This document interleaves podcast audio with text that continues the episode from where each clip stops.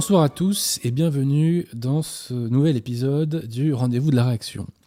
Je pensais que le dernier de l'année serait euh, celui que j'ai fait donc il y a euh, deux ou trois semaines, mais grâce au dévouement de Monsieur Jean Laporte, eh bien, nous pouvons faire cette nouvelle émission avec Alain Pascal. Jean Laporte, qui n'est pas de la, famille de Bernard Laporte hein. il n'y a pas de lien de parenté. hein. On est, d'accord. hein. Donc pour ce- cette nouvelle émission, euh, euh, qui a lieu donc euh, juste avant la fête de Noël, eh bien, j'ai le plaisir de recevoir quelqu'un qui maintenant est un habitué, qui a son rond de serviette, comme on dit, n'est-ce pas, au rendez-vous de la réaction, à savoir Monsieur Alain Pascal.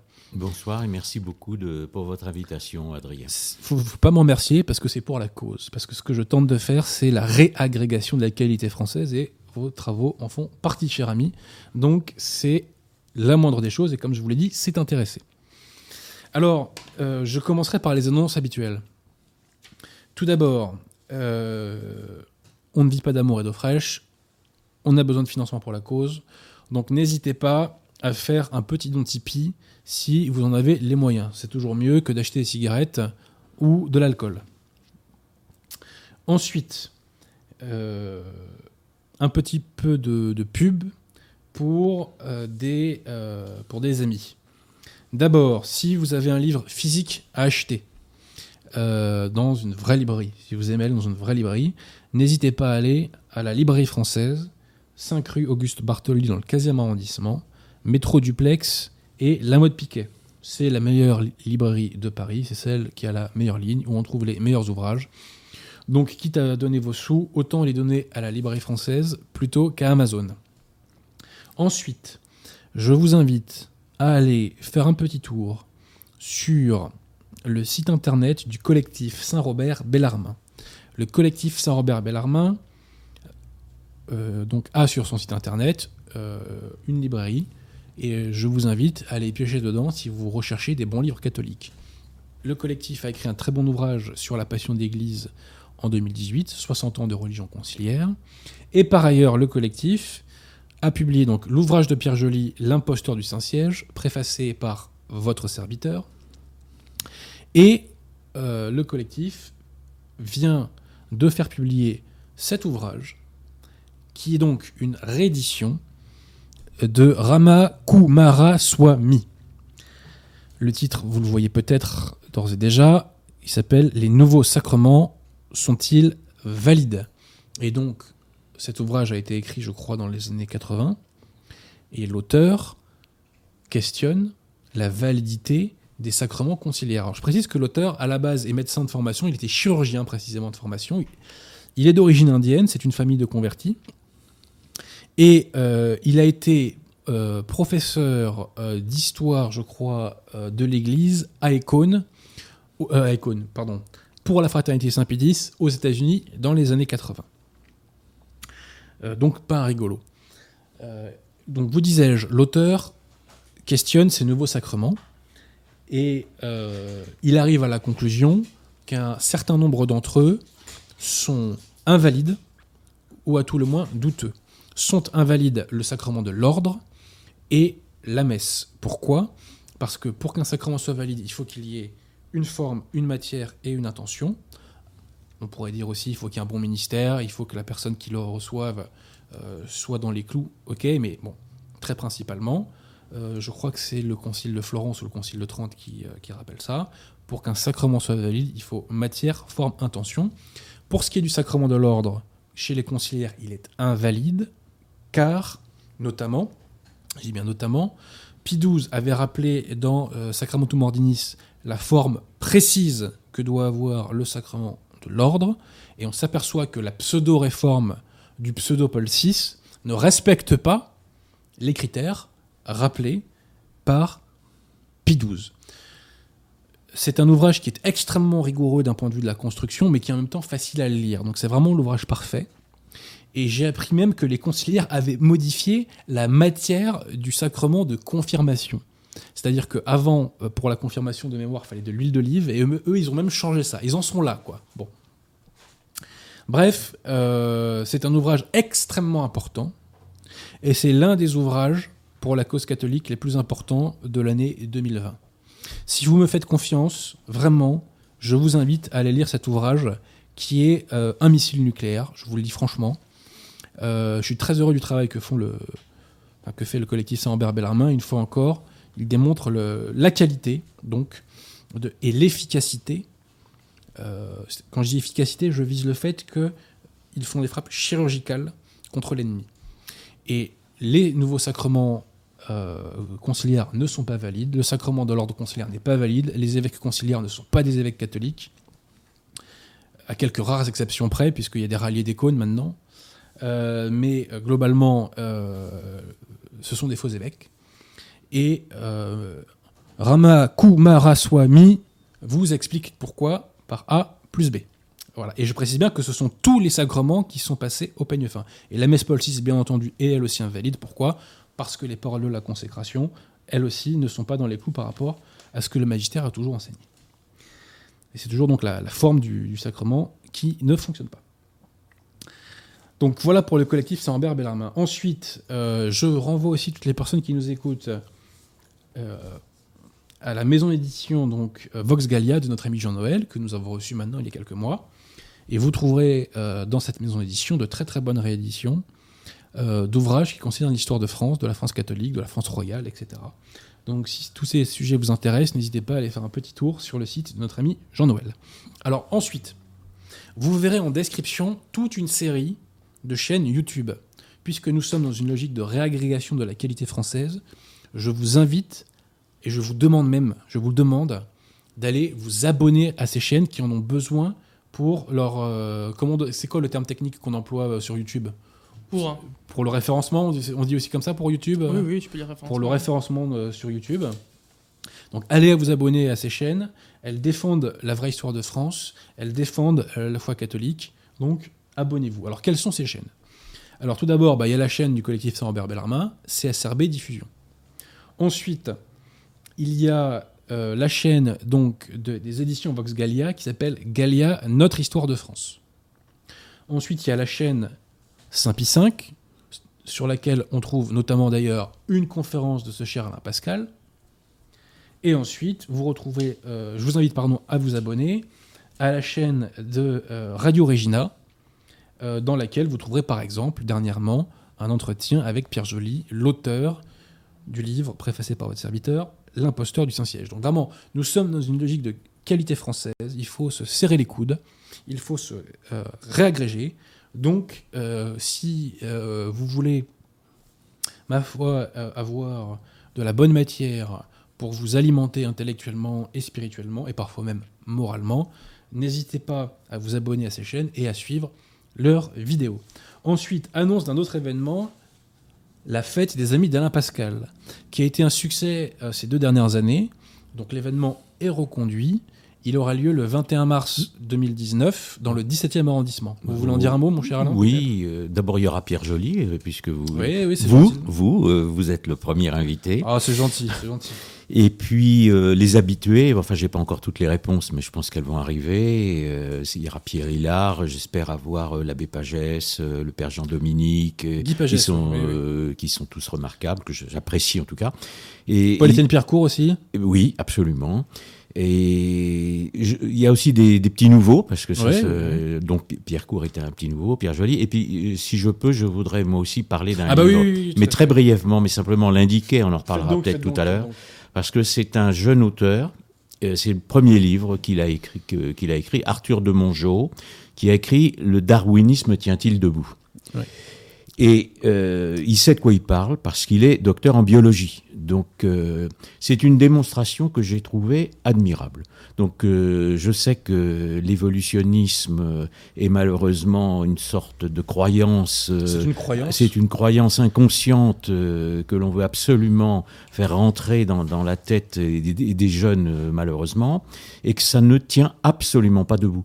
Et là, nous avons une démonstration par un, un véritable scientifique qui démontre que depuis 150 ans, tout, va dans le sens inverse de la démonstration de l'évolutionnisme. C'est-à-dire, il pose vraiment la question de la controverse évolutionnisme-création, et j'apprécie beaucoup qu'il ait écrit le mot création, parce qu'il ne faut pas trop se, j'ai toujours peur des amalgames. Vous avez une secte quasiment créationniste que aux États-Unis, donc on peut nous, nous amalgamer parce que nous défendons le Dieu créateur à cette secte. C'est pas tout à fait la C'est l'arme de. Satan, le mensonge. la- le mensonge, la confusion des mots. Donc Mm. il explique très très bien la, la- la confusion du mot espèce, par exemple, c'est-à-dire comment les, les- les évolutionnistes tordent le mot espèce. Alors lui parle au niveau scientifique, ce qu'il appelle des types primordiaux. Enfin, vous verrez, c'est très clair, Mm. c'est très scientifique. Il y a également une analyse philosophique. Donc je pense que c'est vraiment un ouvrage remarquable. Alors c'est un jeune auteur. Et c'est son premier ouvrage, et je, je dirais que c'est un coup de maître. Donc euh, bravo, et bravo à la nouvelle génération, Et bravo aux éditions des Cimes. bravo aux éditions des Cimes. Publié Anna Pascal et Arthur de Mongeau. voilà. Et donc il sera euh, aux amis d'Alain Pascal. Alors, le, vous voyez, la, la Providence fait bien les choses, mon cher Alain, parce que dans, je crois que c'est dans la dernière ou avant-dernière émission, avec Monsieur Pierre de Tirmont, nous évoquions la théorie dite de l'évolution. D'ailleurs, la, la théorie de l'évolution porte bien son nom parce que c'est une théorie et C'est ce n'est une pas une théorie. démonstration. il n'y a aucune démonstration scientifique. Et c'est une effectivement, elle évolue beaucoup puisque euh, à travers le temps, elle n'arrête pas de changer. Bon. Et j'évoquais donc, et là j'ai fait une erreur et je dois faire euh, un mea culpa, c'est que je pensais que la théorie d'évolution, c'était la théorie selon laquelle l'homme descendait du bigorneau. Pas du tout. J'ai vérifié sur Wikipédia. En fait, euh, c'est que l'homme a un ancêtre commun avec le bigorneau. Voilà. Donc je le dis par honnêteté intellectuelle. Alors certains disent que c'est pas le bi- bigorneau, mais que c'est le, le macaque. Voilà. Euh, donc euh, nous aurions un ancêtre commun avec le macaque, euh, qui serait notre cousin. Voilà. Bon, il y a des gens qui ont, ont envie de le croire, ils font ce qu'ils veulent, mais ce qui est très intéressant et qui- qu'il faut souligner, c'est que la théorie de l'évolution n'a jamais été démontrée scientifiquement. Jamais. C'est pas 2 plus 2 égale 4. Non, non. Et les athées, parce qu'ils sont athées, pensent qu'ils n'ont pas de croyance. Non, non, non. Vous avez vos dogmes, vous aussi. Voilà. Nous, on a les dogmes de l'Église. Vous, vous avez les dogmes de la fausse, de la pseudo-science moderne. Non pas de la science moderne, mais de la pseudo-science moderne. Alors, mon cher Alain, si vous le voulez bien, euh, vous voulez peut-être terminer sur ce sujet Non, non, euh, voilà, je voudrais dire que euh, on nous considère souvent comme ce qu'on appelle des fixistes. C'est-à-dire, ne pas croire dans l'évolution ne veut pas dire que l'on estime que tout soit fixé. Donc je pense que là, vous- il y a dans ce livre une véritable démonstration euh, de l'intelligence euh, scientifique et de Oui. l'imposture évolutionniste. C'est ça qui compte. C'est qu'on nous, a- on nous oppose la science, on oppose au Dieu créateur la science, mais en fait, la science ne fait que démontrer, toutes ces découvertes vont de plus en plus dans le, dans le sens d'une démonstration. Alors, ça peut pas être une Dans démonstration, parce que s'il y avait démonstration, il n'y aurait plus de foi. Donc, ça nous n'aurions Oh, plus aucun mérite. pas forcément. Mais hein. euh, la foi doit toujours être accordée à la raison. Oui, c'est dans et Vatican, la hein. raison est, est de notre côté. Bien elle sûr, est, elle bien est sûr. du côté du créateur. et Parce est- qu'elle et- est due au Et créateur. elle est du, du côté du catholicisme et du thomisme, et on en reparlera dans le cadre de cette émission. Voilà. Euh, si vous voulez bien, mon cher Alain, avant de, donc de- d'attaquer, euh, je dois faire une mise au point qui est euh, importante. Je, je vais essayer de pas être trop long. Donc, dans un message posté sur Telegram que l'on m'a rapporté, parce que moi je ne suis pas sur ce média-là, Monsieur donc Yann Mercado me traite implicitement de menteur, car j'ai évoqué dans mon hommage à Tepa que celui-ci avait trouvé de façon inexpliquée un chapelet. Alors, citation euh, de mon pourfendeur. La nouvelle mode catholique, c'est d'inventer des conversions aux personnes publiques et respectées dans la dissidence. Guillaume Fay, soi-disant, Tepa, soi-disant. Alors, premièrement, euh, il n'est pas très courtois de postuler ma mauvaise foi. Deuxièmement, Dieu merci, je peux prouver ce que je dis, puisque suite à l'appel téléphonique dans lequel Patrick m'avait évoqué la découverte de ce chapelet, je lui avais envoyé un courriel pour lui expliquer comment on prie le rosaire. Et ces courriels, donc, euh, je l'ai envoyé sur ma boîte Gmail, en date du 5 avril 2019 à 15h19. Et je terminais ce courriel en lui disant Je suis certain que tu n'as pas trouvé ton chapelet par hasard, c'est trop énorme. Et bien sûr, c'était une allusion à ce que je racontais, à savoir que Tepa ne sait pas comment ce chapelet s'est retrouvé chez lui. Tels sont les faits. Alors concernant Guillaume Fay, à titre personnel, je ne l'ai pas connu, mais Ah un oui. article est paru dans le Sel de la Terre. Le Sel de la Terre, c'est une revue qui est tenue par les dominicains euh, d'Avrier. Et dans cette revue, donc, a été euh, publié un article d'un d'un monsieur que je ne connais pas, qui s'appelle monsieur Patrick Sage, qui est un ami de très longue date de Guillaume Fay. Et ce monsieur Patrick Sage atteste du fait que Guillaume Fay euh, a reçu donc le sacrement euh, de, euh, de pénitence, donc la confession, le 27 janvier 2019, et qu'il a reçu l'extrême onction en date du 27 février 2019. Donc Guillaume Fay a reçu, peu avant sa mort, les sacrements catholiques. Donc son enterrement, euh, d'après ce que j'ai cru comprendre, n'était pas à proprement parler catholique, mais en revanche, il est mort en recevant les sacrements catholiques, donc on peut supposer en état de grâce. Voilà. Si je peux... Tels sont les faits, et si cela indispose les païens, ce n'est pas mon problème, voilà, puisque les faits, comme disait l'autre, sont têtus. Si je peux juste dire un mot, l'important c'est pas d'où l'on vient, c'est là où l'on arrive. Oui. Donc le parcours, j'ai connu Guillaume Fay, j'ai eu des très bons rapports avec lui, et nous avons longuement discuté. Et à l'époque, il était païen, quand je l'ai connu il y a une vingtaine d'années, mais il avait un très grand respect pour la Sainte Vierge. Alors pour lui, c'était une déesse, il estimait que c'était Ouais. une déesse, mais il allait quand même porter des fleurs, m'a-t-il dit, euh, dans une petite chapelle près de chez lui, à la Sainte Vierge. Et peut-être qu'au bout d'un certain temps, en voyant Oui. ces fleurs, euh, Les graines de la grâces, grâce. les grâces, n'est-ce Bien pas, sûr. ont pu l'atteindre. Et c'est très important. Si moi je ne mets pas en cause non plus le témoignage de cet ami, et je peux dire que euh, Guillaume Fay n'était pas hostile au Mhm. catholicisme. Il n'était pas catholique, mais n'était pas hostile. Ce que je pourrais reprocher à certains païens, c'est d'être hostile. Euh, je rappelle, je, je l'avais dit, j'avais fait une conférence euh, sur l'islam du temps avec Guillaume Fay. Nous avions fait une conférence. Je ne sais pas si elle est enregistrée ou pas, parce qu'à l'époque, il n'y avait pas Mhm. les mêmes moyens techniques. Mais j'avais dit, et je répète, que que l'on soit païen ou catholique, catholique tradit évidemment, nous sommes sur le même tout court, ouais. bateau. Nous sommes tous embarqués sur le même bateau, euh, surtout si nous sommes de nationalité française. Donc nous, nous avons des choses en commun à défendre. L'Occident était païen et il est devenu chrétien. La tradition de l'Occident est le catholicisme. D'ailleurs, ma définition moi de l'Europe, c'est la catholicisation de la race blanche. Et, et s'il n'y avait pas eu les catholiques, euh, la culture païenne aurait été effacée depuis très longtemps. Oui, oui, il faut le rappeler. Donc il faut le rappeler.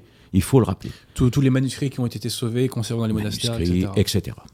Bien sûr. Et- Voilà. Donc, Alors- euh, je, je- Mais- moi, j'ai toujours les bras ouverts aux païens. On ce qui est très extraordinaire Moi dans aussi, nos pour, les, milieux, pour les convertir. hein. c'est qu'on m'a reproché parfois de m'adresser aux païens dans mes livres. Et, euh, et les païens m'a- me reprochent d'être catholique. Alors, euh, peut-être qu'on pourrait Ouais, mettre fin à ce genre de querelle on, on est en France. inutile. On peut, on, peut- Euh, on peut forcer personne à être catholique. Non. Et de toute façon, l'Église condamne les, conver- les, les, les, euh, les conversions forcées. Bien sûr. Mais en revanche, l'hostilité au catholicisme, quand on est français, c'est grotesque, parce que le catholicisme, c'est euh, au moins 1300 ans d'histoire de France. Donc ça n'a aucun sens, Tous les, tous les Ça n'a Français ont un passé catholique, même s'ils ne le sont pas. bien sûr.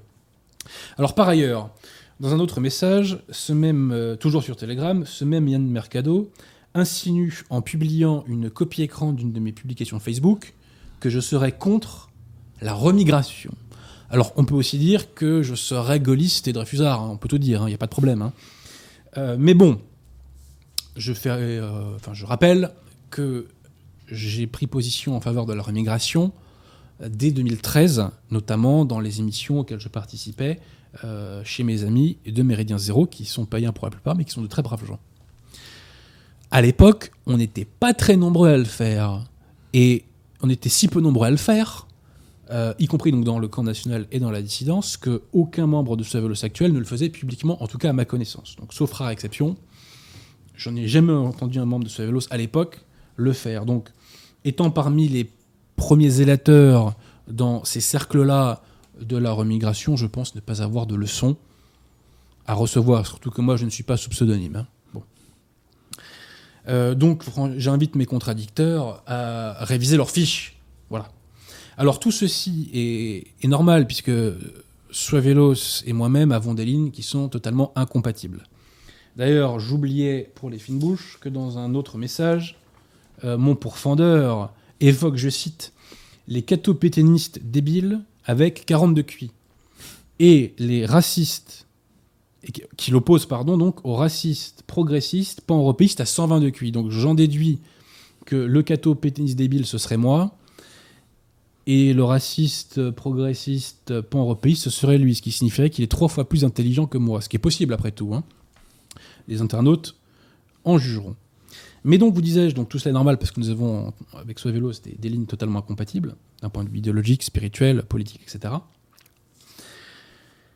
Mais bon, tout ça en vérité est un peu dérisoire. Mais j'ai quand même tenu à rebondir là-dessus pour illustrer quelque chose euh, de plus profond. À savoir que euh, depuis maintenant plusieurs années, euh, je suis attaqué par des contradicteurs, voire par des ennemis, non pas sur le fond de ma pensée, non pas sur mes travaux, non pas sur mes livres, mais sur des propos que je n'ai jamais eus, sur des positions que je n'ai jamais tenues, sur une vie publique que je n'ai jamais eue, et sur une vie privée totalement imaginaire qui n'a jamais existé, si ce n'est dans l'imagination fertile euh, de mes diffamateurs. Donc, euh, ces méthodes révèlent une terrifiante laideur d'âme. Le mensonge, la médisance, la diffamation sont les armes de Satan. Et finalement, mes contradicteurs les plus intellectuellement honnêtes, bah, je les trouve dans le système. Ce sont les historiens de Dreyfusard, qui certes parfois m'envoient des points Godwin, mais qui au moins m'attaquent sur le fond de mes articles, sur le fond de mon livre, sur le fond de mon propos. Et nous discutons argument contre argument, fait contre fait, pièce contre pièce. Et ils n'ont pas recours à la médisance, au mensonge et à la diffamation. Et pour cela, je, je les remercie. Alors rassurez-vous, tout le monde connaîtra les péchés, les fautes et les erreurs d'Adrien Bozzi au jugement dernier. Et j'en rendrai compte au bon Dieu. En revanche, je ne rendrai aucun compte sur les accusations délirantes des dingos euh, de la dissidence et du camp national. J'invite donc les intéressés à changer euh, de méthode pour m'attaquer. Voilà. Et euh, pour terminer, on me permettra de faire une petite citation du prophète Isaïe, qui, je l'apprends à certains, est aussi un saint de l'Église catholique. Donc cette citation, on la retrouve donc dans le livre d'Isaïe, chapitre 35, versets 3 et 4. Fortifiez les mains languissantes et raffermissez les genoux tremblants. Dites à ceux qui ont le cœur abattu, prenez courage et ne craignez pas. Voici votre Dieu qui vient vous venger et rendre à vos ennemis ce qu'ils méritent. Je répète, voici votre Dieu qui vient vous venger et rendre à vos ennemis ce qu'ils méritent. Voici ce que nous enseigne la parole sacrée. Eh bien, mes ennemis sont prévenus. Avis aux amateurs. J'aurais pu aussi citer le Deutéronome lorsque le bon Dieu nous dit La vengeance m'appartient. Et j'en appelle à la justice de Dieu contre les gens qui m'attaquent avec des arguments qui relèvent de la mauvaise foi et qui sont d'inspiration satanique. Voilà. Parce que le façon, mensonge est, Toutes les attaques personnelles sont détestables. Il faut dire les choses par, comme elles sont. Euh, vous avez beaucoup de qualités, euh, vous avez sûrement des défauts, Adrien Abosi, bah, pardonnez-moi de le dire. Et je suis un pêcheur comme tout le monde. Comme tout le monde, mais euh, on, on, peut contredire, contredire, vos œuvres. Enfin, pour ceux qui veulent contredire vos propos sur l'affaire Dreyfus, je leur souhaite bon courage, mais enfin, ils, peuvent le faire, il n'y a pas de raison, c'est ouvert, mais pas d'insulte. Ça, me rappelle, euh, il y a une vingtaine d'années, des attaques personnelles qui avaient été portées contre Étienne Couvert. Étienne Couvert, euh, qui est mon aîné, qui est encore de ce monde, mais qui est largement mon aîné, et qui avait été attaqué personnellement d'une façon tout à fait inadmissible. Et je l'avais à l'époque défendu. Alors on m'avait dit, euh, vous défendez votre concurrent. D'abord, je ne suis pas le concurrent d'Étienne Couvert, disons que nous sommes complémentaires euh, pour l'étude de la gnose. Nous avons tous les deux étudié la gnose par des voies différentes, et j'apprécie beaucoup ce qu'il a fait. Et je l'avais défendu parce qu'on pouvait le contredire, mais on ne devait pas l'attaquer personnellement. Voilà. C'est la même chose pour vous. Pas d'attaque personnelle. Euh, apportons des contradictions aux œuvres, euh, aux miennes aussi. J'accepte les remarques, j'accepte les contradictions. Alors, je termine juste ce que je voulais dire. C'est, je crois que c'est dans les proverbes, il est dit que le juste pêche au moins sept fois par jour. Voilà. Bon, passons. Alors maintenant, on va arriver, mon cher Alain, à vous. Peut-être. Et à votre œuvre. Alors, déjà, je note que Alain Pascal est extrêmement, euh, comment vous dire, productif ces dernières années, puisque permettez-moi de vous emprunter le livre. Là, je regarde la petite. Euh, attendez, bougez pas. Voilà, donc je, constate que donc 2017, premier tome, de euh, La conspiration des philosophes, donc les sources, occultes de, la philosophie moderne, oui. de la gnose à la théosophie, 2017. 2018, Le siècle des Rose-Croix, Pascal contre Descartes. Encore 2018, Mai 68 et la destruction de la France. Et maintenant, en 2019, Le siècle des ténèbres, vers la révolution maçonnique en France. Donc ça fait quand même trois livres, mon cher Alain, en quatre ans. Donc là, vous, euh, passez-moi l'expression, vous envoyez la sauce. Oui, mais en fait, euh, je travaille sur ces livres depuis très longtemps. Certes. Donc euh, il y a des, des, passages sur lesquels j'ai travaillé il y, a, il y, a, presque 30 ans. Simplement, les livres n'avaient pas été publiés, diverses circonstances, qui sont dues d'ailleurs en partie à Guillaume Fay, puisque vous l'évoquiez tout à l'heure, c'est que Guillaume Fay avait été condamné pour son livre qui s'appelait La colonisation de l'Europe par l'islam. Donc la, la maison d'édition qui était l'encre avait été condamnée et la maison d'édition a été fermée. Donc c'est ça la liberté d'expression en France. Hmm. Il n'avait pas tenu de propos euh, agressifs, il avait simplement donné des chiffres. Et c'était il y a pas mal d'années. Donc je pense que les chiffres sont aujourd'hui euh, largement explosés. Et donc je suis resté sans éditeur pendant un certain nombre d'années. Et euh, j'ai continué à travailler et euh, j'ai eu la chance d'être édité ensuite par les éditions des CIM euh, depuis 2013, qui a réédité mes premiers livres qui étaient épuisés et qui a édité les nouveaux. Donc voilà, là il va peut-être y avoir une pause.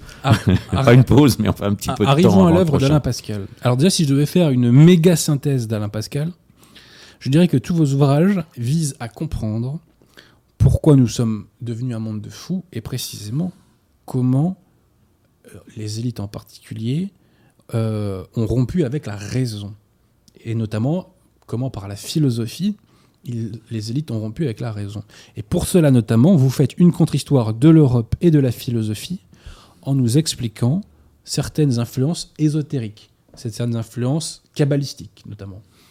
Euh, et c'est cette influence notamment de ce que vous appelez euh, l'ésotérisme judéo-égyptien ou judéo-païen, notamment, c'est pas votre seul angle de relecture de l'histoire, mais c'est un de vos angles qui est très intéressant. J'ai appris énormément de choses euh, à, titre personnel euh, avec euh, cet angle d'attaque. et donc, via cela, notamment, vous nous expliquez comment la philosophie a perdu pied avec la raison. Elle a perdu la raison, si vous voulez. alors, je vais juste dire un mot, mais du, livre qui précède celui dont on va parler aujourd'hui, qui était Le siècle des Rose-Croix, donc Pascal contre Descartes. Pascal ayant été le premier euh, à dénoncer finalement le faux rationalisme de Descartes. Donc, je critique Descartes au nom de la raison. Euh, c'est-à-dire que tout l'enseignement actuel, on le voit en histoire, mais c'est pareil en philosophie, est une imposture. Donc euh, on fait du roman, du roman sur la philosophie, mais Descartes est un illuminé, n'est pas du tout quelqu'un de rationnel, et, la preuve en est qu'il a inversé euh, non seulement le langage, mais la méthode de la scolastique le Descartes, si vous voulez, a fait passer la philosophie de ce que l'on appelle de l'objectivisme au subjectivisme. C'est-à-dire que pour un chrétien, euh, un chrétien a comme objet de connaissance un objet créé par Dieu.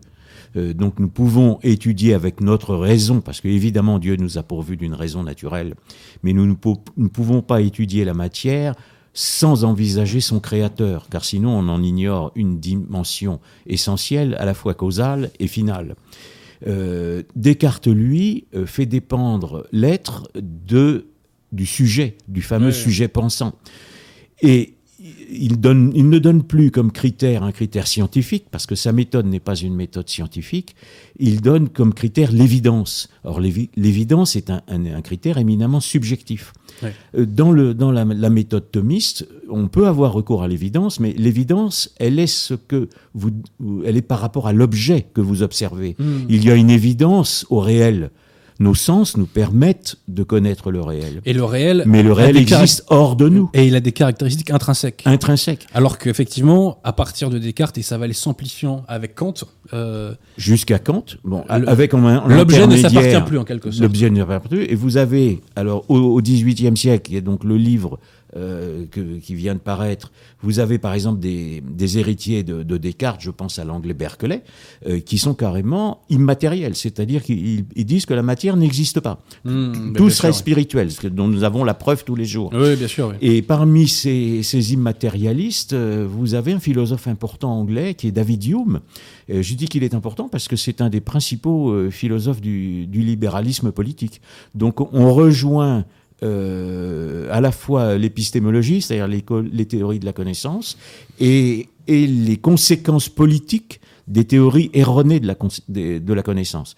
Car il faut bien, euh, bien situer le débat c'est la philosophie qui a provoqué la révolution. Bien sûr, oui. On va y arriver. On va y, on arriver. Va y arriver, mais je veux dire, on n'est pas dans un débat intellectuel, on est dans une préparation d'un renversement, d'un bouleversement social. Alors, euh, je dirais les choses autrement. On est dans un débat intellectuel, mais qui a des conséquences extrêmement pratiques et extrêmement concrètes. Absolument.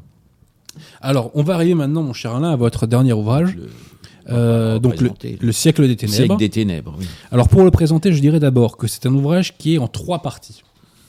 Dans la première partie, vous vous attardez sur ce qu'on appelle la crise de conscience européenne. On va revenir sur ce concept. Dans la deuxième partie, vous vous intéressez à la création de la franc-maçonnerie et à sa condamnation par l'Église.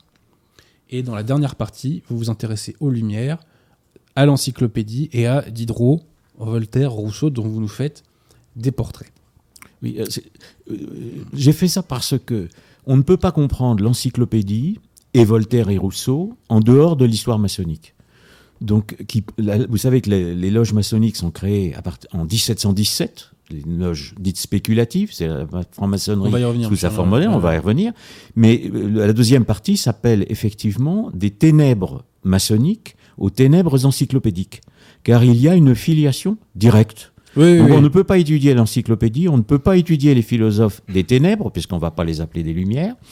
Euh, en dehors de, de, ce bouleversement de l'histoire maçonnique. Et d'ailleurs, euh, j'ai oublié de le dire, mais vous citez des sources, euh, entre guillemets, du système, et notamment vous citez beaucoup le dictionnaire du Ligou, qui est un dictionnaire euh, maçonnique, euh, on ne peut plus académique, si je puis je dire. Je cite plusieurs dictionnaires maçonniques, effectivement. Voilà. Donc c'est pas des... Ah non, c'est pas des extrapolations. Voilà, sont, exactement. Je, Alors, pour, pour, commencer, mon cher oui. Alain, on va y arriver à la franc-maçonnerie, mais pour oui. commencer... Euh, on va dire un mot de la crise de conscience européenne. Euh, la crise de conscience européenne, c'est un ouvrage exceptionnel écrit par Paul Hazard, que je synthétise par cette formule que vous reprenez.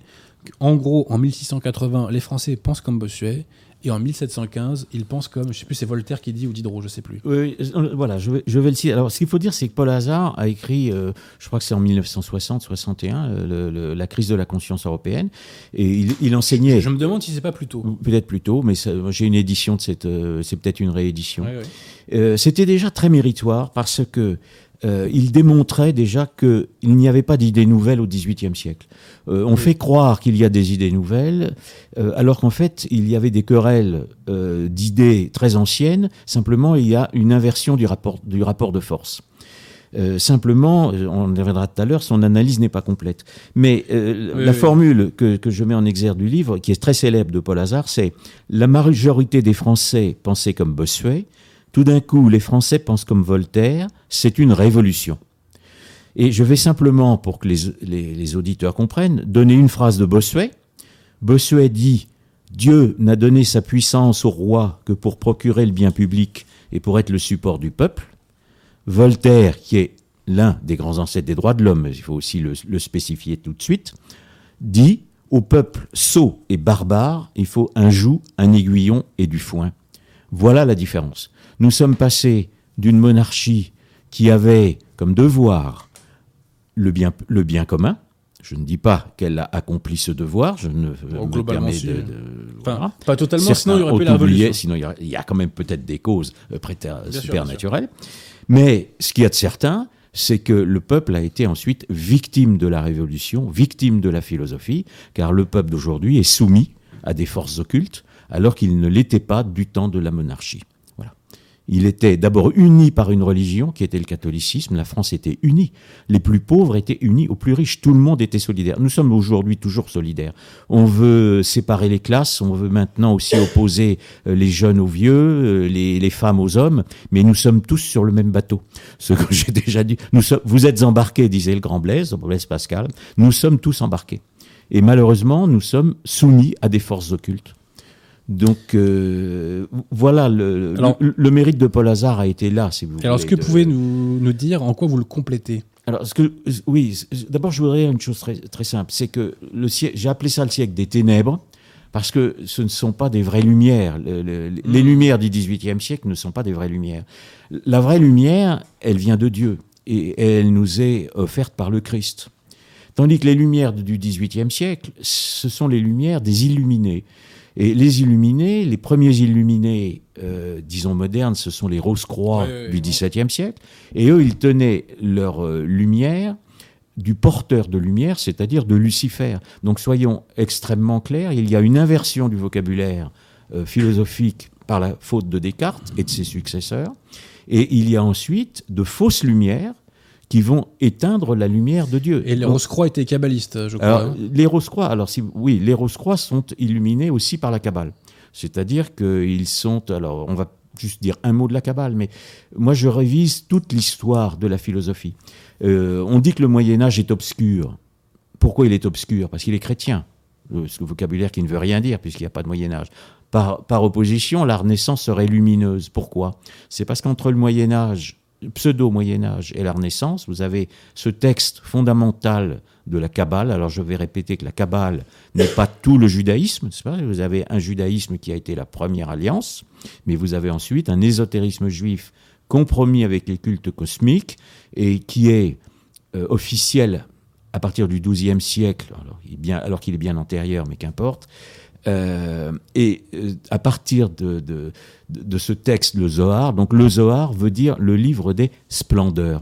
Et le livre des splendeurs, c'est le livre des lumières. Donc ce sont des lumières. Vous avez une filiation ésotérique certaine entre le Zohar, la Renaissance, la Réforme et la philosophie moderne. C'est historique. Je l'ai retracé, à travers un certain nombre d'ouvrages. Et le Zohar avait euh, non seulement est une, ce qu'on appelle une théosophie, c'est-à-dire une recherche de la sagesse de Dieu, soi-disant, parce qu'en fait c'est la folie des hommes, parce qu'ils ont recours à la magie, donc c'est un abandon de la religion de la Bible, et un autre aspect qui est un aspect numérologique. Vous savez que la Kabbale est aussi une mmh. numérologie, et, le Zohar avait déjà un certain nombre de symboles, et j'en prendrai un seul, qui est le symbole du triangle, et euh, dans ce triangle, euh, les francs-maçons, puisqu'on va y venir quand même, vont, vont, inscrire un grand G. Or, que veut dire ce grand G? En anglais God, donc ça va soi-disant représenter Dieu, mais ça ne l'est pas. la deuxième signification, c'est géométrie, donc c'est un terme dont, on doit se souvenir, parce que Descartes, Hobbes, Spinoza, Leibniz, c'est-à-dire tous les, philosophes cartésiens du XVIIe, sont des, passionnés de géométrie, au sens ésotérique du terme. Hein, qui est dans, la Kabbale ce qu'on en appelle la Gematria. Et si vous voulez, euh, il y a déjà dans, euh, dans Descartes notamment des références au symbole du triangle que l'on va retrouver ensuite euh, partout en France.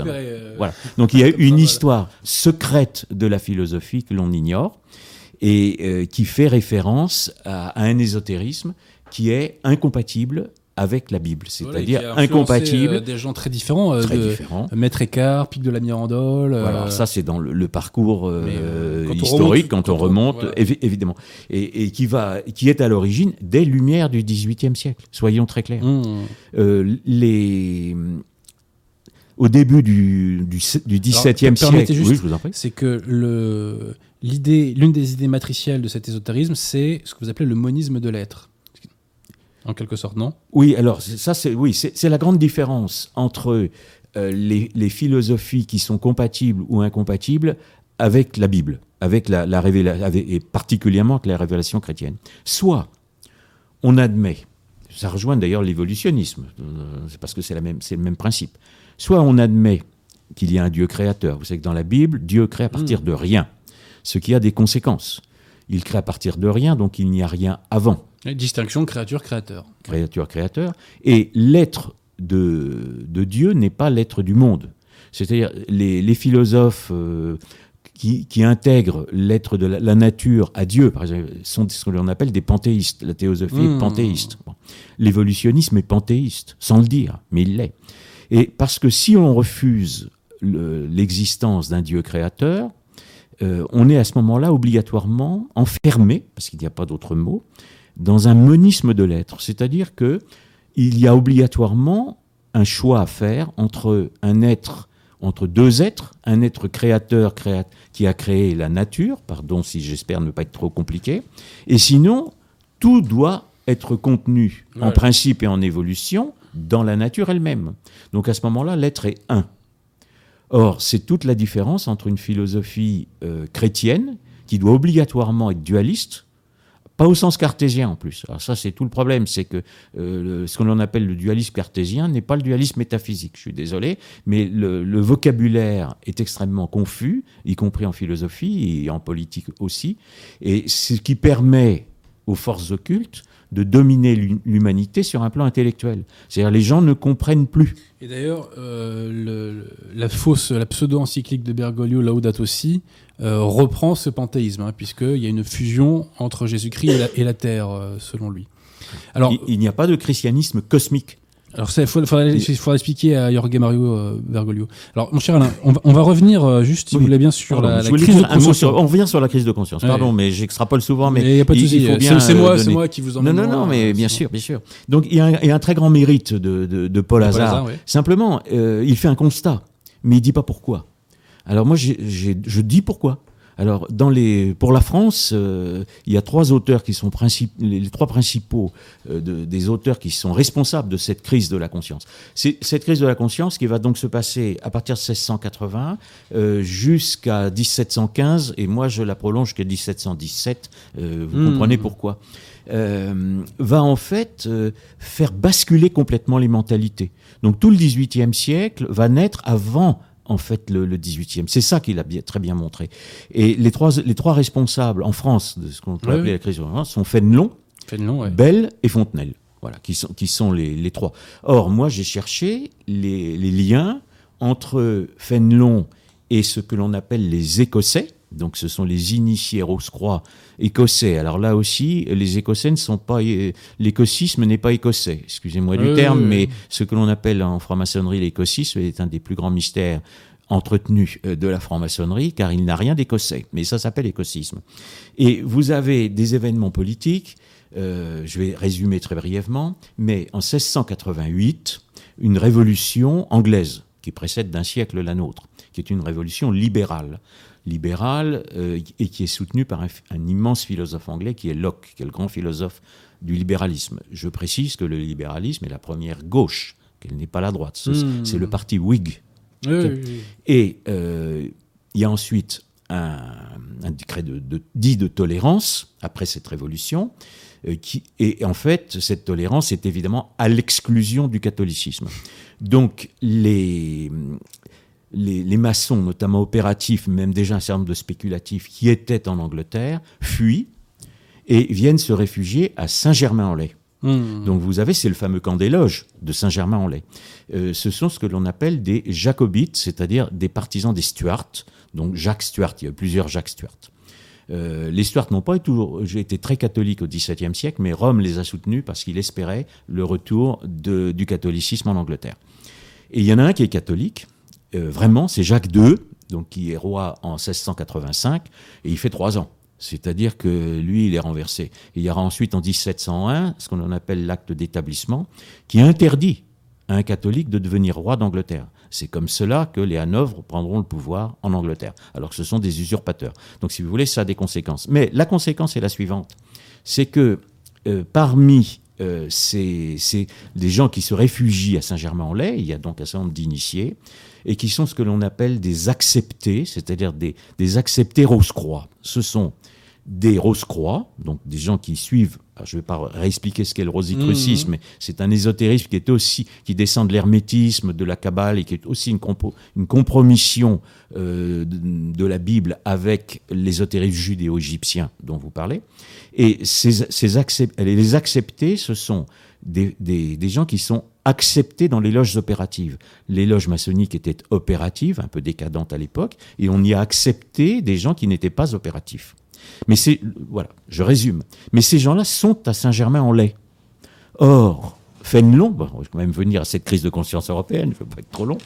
Fénelon est l'ami d'un personnage considérable et qui s'appelle Ramsay, le chevalier de Ramsay. personnage funeste. Funeste, mais que l'on ne connaît pas. Donc, et, Ramsay fait partie des Jacobites. Et quand Fénelon Et alors, vous savez que Fénelon euh, est hérétique. C'est un, il y, a il y a évidemment une, une, une opposition de, de, de Bossuet.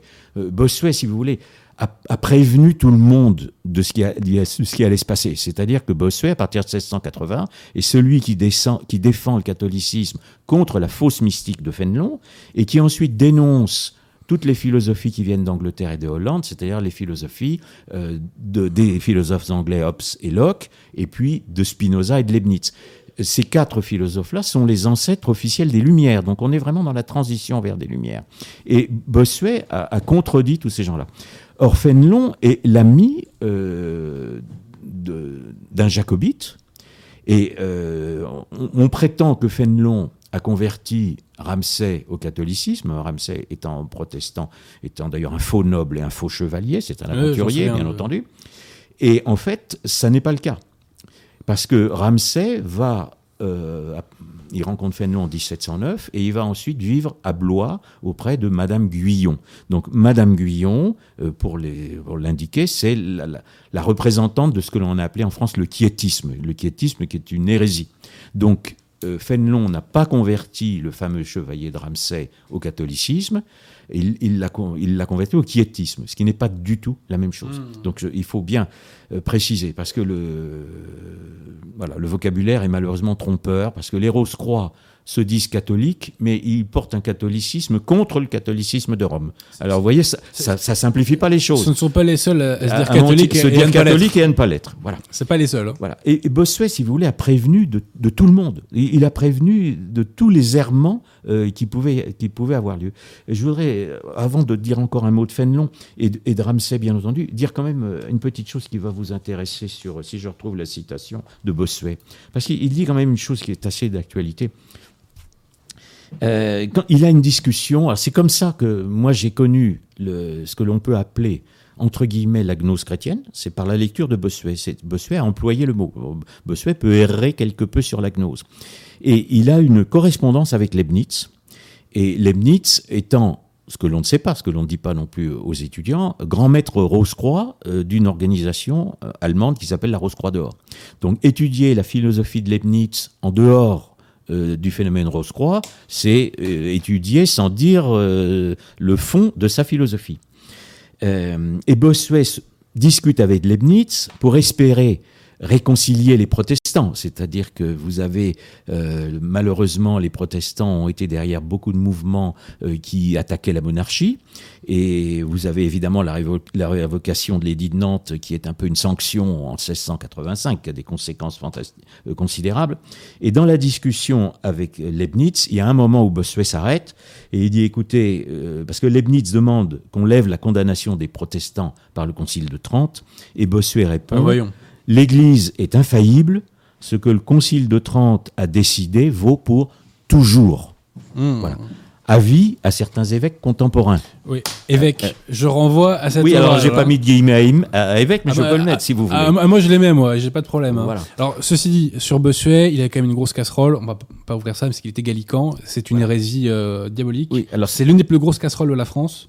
Et malheureusement, euh, ça a été repris par la fraternité Saint-Pédis. Mais bon, oui, alors, je vais donner quand même une, nuance. Euh, je, je, suis d'accord mmh. avec vous, il est un peu gallican. Ah mais il y a deux gallicanismes. Beaucoup, ouais. Il y a deux gallicanismes. Vous avez le gallicanisme royal, donc du temps de Bossuet, et qui a le grand tort d'être bah, à, l'origine du deuxième. Ouais, puis d'être hérétique. Il a été condamné par, c'était condamné par l'Église. Non, non, non, on est bien d'accord. Je ne suis pas du tout à, à, défendre le gallicanisme. Vous ne le faites pas dans votre livre. Je ne le fais pas. J'en atteste. Mais il faut quand même le distinguer du deuxième, qui est à partir euh, de, de, qui est 1713 euh, et condamné aussi par le pape. Et ça, c'est le gallicanisme parlementaire. Et justement, quand il y aura plus tard des condamnations papales de la franc-maçonnerie, les, les, gallicans empêcheront la promulgation mmh. en France de ces condamnations. Donc, si vous voulez, il y a, il y a une, une immense responsabilité. Il y a Ça, pas je de... suis absolument d'accord avec Et il y a une autre responsabilité qu'on peut trouver dans les ouvrages de l'abbé Aubry, c'est que les gallicans ont introduit dans les séminaires l'enseignement de Descartes, ce qui est une oui, folie absolue. Absolue. Bon. Alors, il faut aussi rappeler aux cartésiens qui pensent encore être catholiques, c'est que Descartes, comme Erasme d'ailleurs avant, euh, avant lui, Descartes a été mis à l'index Alors. Il a été mis après sa mort. C'est vrai que du temps de Descartes, euh, il n'est pas mis à l'index, mais il est mis à, à l'index en C'est- 1763. C'était pas les mêmes moyens de communication qu'aujourd'hui. euh, Et Bossuet d'ailleurs un immense mérite parce que Bossuet en fait a été séduit par Descartes au départ et il, il a compris ensuite dans ses, ses controverses avec Malebranche, avec Leibniz et surtout en étudiant Spinoza euh, que c'était incompatible. Il a compris que la philosophie cartésienne allait bouleverser euh, l'histoire de l'Église euh, et l'histoire du monde. Donc euh, comme Pascal avant lui d'ailleurs. Alors, voilà. mon cher Alain, Oui. le, oui, le temps passe. Le temps passe très vite. Non, non, mais je vais quand Alors, même dire deux mots. Alors, la, la crise de la conscience européenne oppose ce que Bell appelle les religionnaires, Ouais, dont, dont ouais. Fénelon, qui, est, qui ne sait pas défendre la, la vraie religion, et aux, ceux qui s'appellent des rationalistes, qui sont Bell et Fontenelle. Bon, Bell et Fontenelle, ce sont les héritiers de la Renaissance, donc on revient à la Renaissance qui était gnostique et kabbalistique, et eux, ils ouvrent le XVIIIe siècle. La question, c'est Bell et Fontenelle. Alors, euh, Fénelon a fréquenté euh, les initiés de Saint-Germain-en-Laye, et euh, Bell et Fontenelle, eux, sont les héritiers que- ceux que l'on a appelés les kabbalistes libertins, qui sont donc des kabbalistes et qui sont rosicruciens. Euh, donc eux aussi, j'ai posé la question, j'ai cherché à savoir s'ils étaient ou pas Rose-Croix. Et, et on arrive à ce moment-là un, un dernier auteur qui n'est pas dans, dans, dans Paul Hazard, mais donc, qui, qui a été mis en évidence par Bernard Fay, euh, qui n'a rien à voir avec Ouais. euh, Guillaume, et qui a Auteur remarquable. Auteur Bernard remarquable. Il y a beaucoup de conférences de Bernard Fay sur YouTube. Voilà, la révolution, la, la franc-maçonnerie et la révolution intellectuelle du XVIIIe siècle, c'est le comte de, Bougainvi- de Boulainvilliers, bon, qui est un, un païen euh, très agressif à l'égard du catholicisme et qui croit aux astres. Mais il a aussi, comme Bell et Fontenelle, parce que Bell aussi, croit aux comètes, euh, toutes les, les, le- les pauvres comètes servent à justifier l'athé- l'athéisme de, Font- de Bell. Et euh, tous sont des vulgarisateurs de Spinoza. Donc, si vous voulez, les, ceux que l'on appelait les rationaux dans la crise de la conscience européenne sont des vulgarisateurs de, Spinoza, dont le fameux comte de Boulainvilliers. Et euh, le comte de Boulainvilliers fait une immense part à l'ésotérisme, et il va avoir un successeur très important, qui est Montesquieu. C'est-à-dire que le comte de Boulainvilliers, en fait, s'oppose aux rois qui ont eu le grand tort de faire de la France euh, un pays catholique, et prétend, parce que ça n'est qu'une prétention qui n'est pas historique, que les nobles descendent des francs, des conquérants, et que les nobles doivent repaganiser la France et, en fait, renverser les rois catholiques. Mm. Alors, c'est un des inspirateurs de Montesquieu. Donc, Montesquieu, on va arriver à l'encyclopédie, et Montesquieu, franc-maçon Ouais, officiel. Je, je sais pas, moi je l'ai appris dans votre Voilà, livre, et, hein. et c'est absolument officiel. Oui, oui, Alors, Fran- euh, Montesquieu euh, connaît les milieux maçonniques de Bordeaux. Alors, c'est aussi dans les, dans les dictionnaires maçonniques des années 20. Vous savez que ces lettres persanes euh, sont de 21. Alors, c'est déjà une mode de l'Orient, évidemment.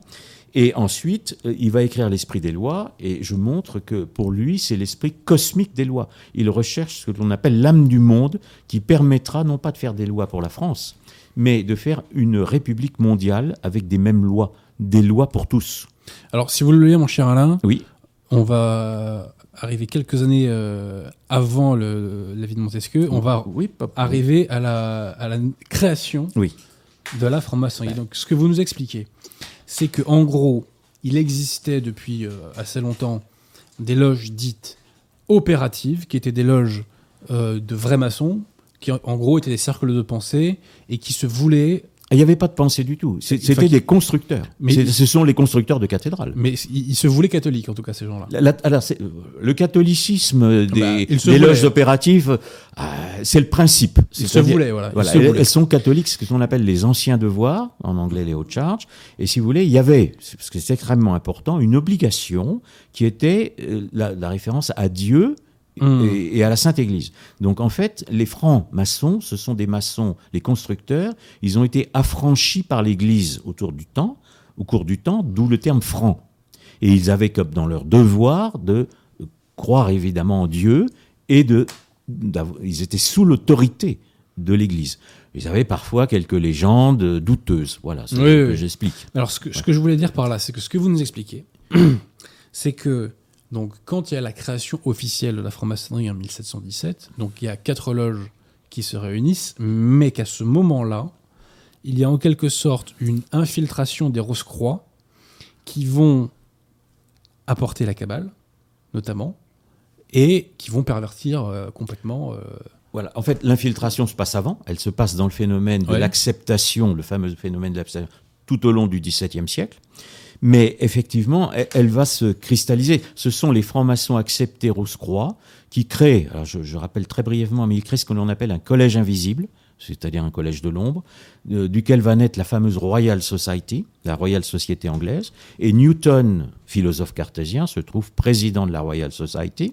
Et c'est un Newton, euh, c'est un, un bras droit, un bras armé euh, de Newton, qui est aussi un rose-croix, qui s'appelle Désagulier, qui va être à l'origine de, ce- de ce rassemblement des vieilles loges. En fait, ce sont trois ou quatre vieilles loges. Bon, il y a un, aspect folklorique. Oui. Euh, Il y a pas mal d'ivrognes là-dedans. Ils s'occupent plus de grand-chose. Euh, ils, ils ont travaillé, ils se sont regroupés parce que vous savez que Londres avait brûlé en 1666, euh, date éminemment symbolique. Mhm. Et euh, donc, ils s'étaient regroupés, mais ils, ils ils n'étaient plus vraiment opératifs, mais il restait des artisans.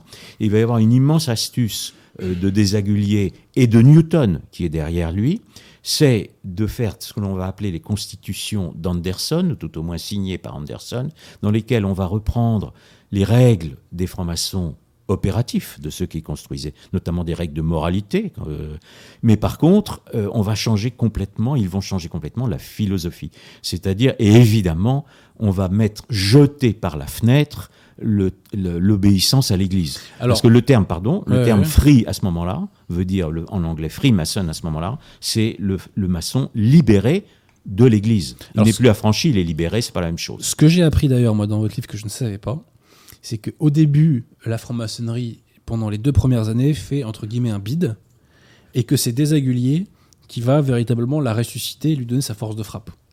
Oui, alors je pense qu'il y a Newton l'a beaucoup aidé. Euh, Ah oui, voilà, il, oui. il est newtonien. Toute la philosophie Il n'a pas fait ça tout seul. de, hein, de la, de la franc-maçonnerie, c'est Newton. Bon, le, le Ouais. déisme maçonnique, c'est le déisme mécanique de Newton. Bon. Et euh, il, il va en fait recruter des nobles. Bon, vous aviez des artisans, euh, vous aviez euh, des, savants et des rose-croix. Vous avez dans la Royal Society aussi un certain nombre de financiers, parce qu'il faut quand même euh, ne pas oublier non plus que Newton, euh, en dehors d'être un alchimiste et, un savant, était un alchimiste, mais aussi un financier. Il a été directeur de la monnaie. hein. Et, euh, et donc il va recruter des nobles. Il va d'abord pas faire comprendre, parce que Newton euh, est un génie, parce qu'on ne peut pas dire le contraire sur le plan des mathématiques, avec d'ailleurs ce côté amusant, c'est que ses élèves ne le comprenaient pas, c'est-à-dire quand il enseignait, la plupart des élèves ne comprenaient pas. Et euh, Desaguliers va être le traducteur de Newton, c'est-à-dire qu'il va puiser tout l'ésotérisme de Newton et il va charmer toute la noblesse euh, oisive et pervertie d'Angleterre qui va se précipiter dans les loges pour entendre des conférences euh, qui, qui vont les passionner, auxquelles ils vont rien comprendre. Donc il va avoir un rôle essentiel. C'est, je pense que c'est vraiment la, la venue dans les loges maçonniques euh, fraîchement créées des nobles, et des nobles très riches, évidemment. Surtout ça, Surtout ouais, ça. ouais, ouais, c'est ça qui compte, euh, qui va euh, permettre à la franc-maçonnerie de, de, de tenir d'abord, et ensuite d'avoir une influence Parce considérable. qu'elle se développe très rapidement. En 15 ans. Et, euh. Et surtout qu'en plus, comme on l'a dit tout à l'heure, c'est pas les mêmes moyens technologiques et de communication qu'on a aujourd'hui. Non, mais le, Donc, le euh, monde culturel à l'époque est fermé. C'est, on voyage beaucoup plus que l'on pense. Oui, Euh, oui. De tout temps, on a beaucoup voyagé, ça va moins vite, mais les idées euh, et les personnages vont d'un endroit à un autre. Quand Leibniz, Leibniz se rend à Londres, il rencontre Newton, euh, Descartes euh, rencontre Hobbes, euh, ils se tombent dans les bras, d'ailleurs, ils ne sont jamais vus, il s'appelle mon ami internel. internel vous voyez, il y a des, fraternités bizarres, mais euh, je pense que c'est surtout l'influence de la Royal Society, c'est pour ça que j'en parlais, c'est-à-dire tous les savants Et vous en parlez beaucoup dans le tome précédent. Dans le tome précédent aussi, oui, il y a un petit peu une suite, euh, qui fait que la franc-maçonnerie va pouvoir euh, initier. Alors la deuxième grande astuce, et elle va être euh, due à ce fameux Ramsay, en France, c'est de créer ce qu'on a appelé les hauts grades. C'est-à-dire qu'on va créer des multitudes de grades dans lesquels on va embobiner tous les nobles. Et qui flatte la Et vanité. qui flatte la euh, vanité, nœuds, on devient grand maître, etc., etc., etc. Sublime souverain de je Et sais pas voilà. quoi. Et en euh, fait, les nobles vont être les idiots utiles de la Révolution. Et ce qu'a très bien démontré Bernard Faye après, bon, ça sera pour le, un tome prochain, mais c'est qu'en fait, il y a un suicide, ce qu'il a appelé le suicide maçonnique de la haute noblesse. La haute noblesse Ouais, ouais, ouais. euh, s'est laissée en, en- embringuer. Et Voilà. alors, euh, c'est ça qui est le succès. Ce qu'il faut dire, succès c'est que considérable. l'Église a condamné très rapidement la maçonnerie dès Oui. 1738. Alors. Et je précise que la peine pour l'initiation, c'était l'excommunication ipso facto. Absolument. Absolument. Et ça, c'est un truc, c'est un enseignement qu'on va retrouver. enfin, qui a été rappelé par Léon XIII, etc. Absolument. Donc, euh, ce qui est très important, c'est que dans, dans, les fameuses constitutions. Alors, Anderson, c'est un presbytérien, donc on est aussi avec des calvinistes. Euh, Desaguliers, c'est un huguenot, c'est un, euh, il est d'origine française. Mais il va se placer au service des Hanovres. Là où il y a une incidence politique, c'est que la nouvelle maçonnerie va se placer au service des Hanovres. Alors, ça s'est pas passé très facilement, parce qu'il y a eu évidemment des nostalgiques et des défenseurs des, Stuarts qui étaient aussi francs-maçons. Donc, il y a eu une lutte euh, en Angleterre entre les, Hanovriens et les Stuartistes jusqu'à leur élimination, élimination des, Stuartistes. Euh, en 46, la bataille de Culloden, euh, hmm. les, grands Lord Devonwater qui a la tête coupée, etc. Et à ce moment-là, la franc-maçonnerie est totalement hanovrienne. Et tout cela a des incidences en France, parce que les, les francs-maçons anglais viennent fonder des loges en France jacobites et qui deviennent ensuite hanovriennes. Euh, le personnage, donc Ramsay, puisque euh, mmh. va parler, il y a deux personnages, je sais pas, pas être trop long, mais il y a quand même deux personnages qui sont très importants. Je suis toujours sur l'histoire maçonnique. C'est d'abord quand même Anderson, les mmh. fameuses constitutions d'Anderson, donc qui sont de 1723, et qui est le texte fondateur de la franc-maçonnerie. Donc je fais une analyse des constitutions d'Anderson, et notamment du rapprochement entre le fameux grand architecte de l'univers, c'est-à-dire le, le Gadlu, on va l'appeler comme ça, et l'être suprême de la philosophie.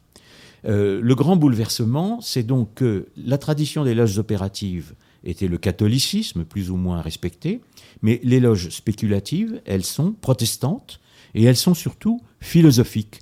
C'est-à-dire qu'on va substituer à une tradition religieuse une tradition philosophique.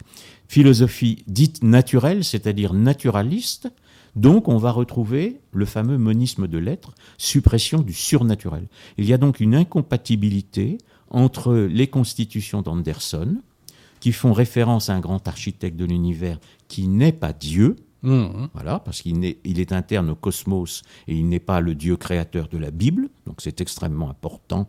Et euh, quand on lit ce que j'ai fait euh, attentivement, toutes les, constitutions, tout, notamment ce qui est la légende maçonnique, parce qu'ils réécrivent toute l'histoire de la géométrie et, de la légende maçonnique, on se rend compte que ça n'est qu'une duperie. Oui, oui, c'est un duperie, c'est euh. grossier, c'est une duperie.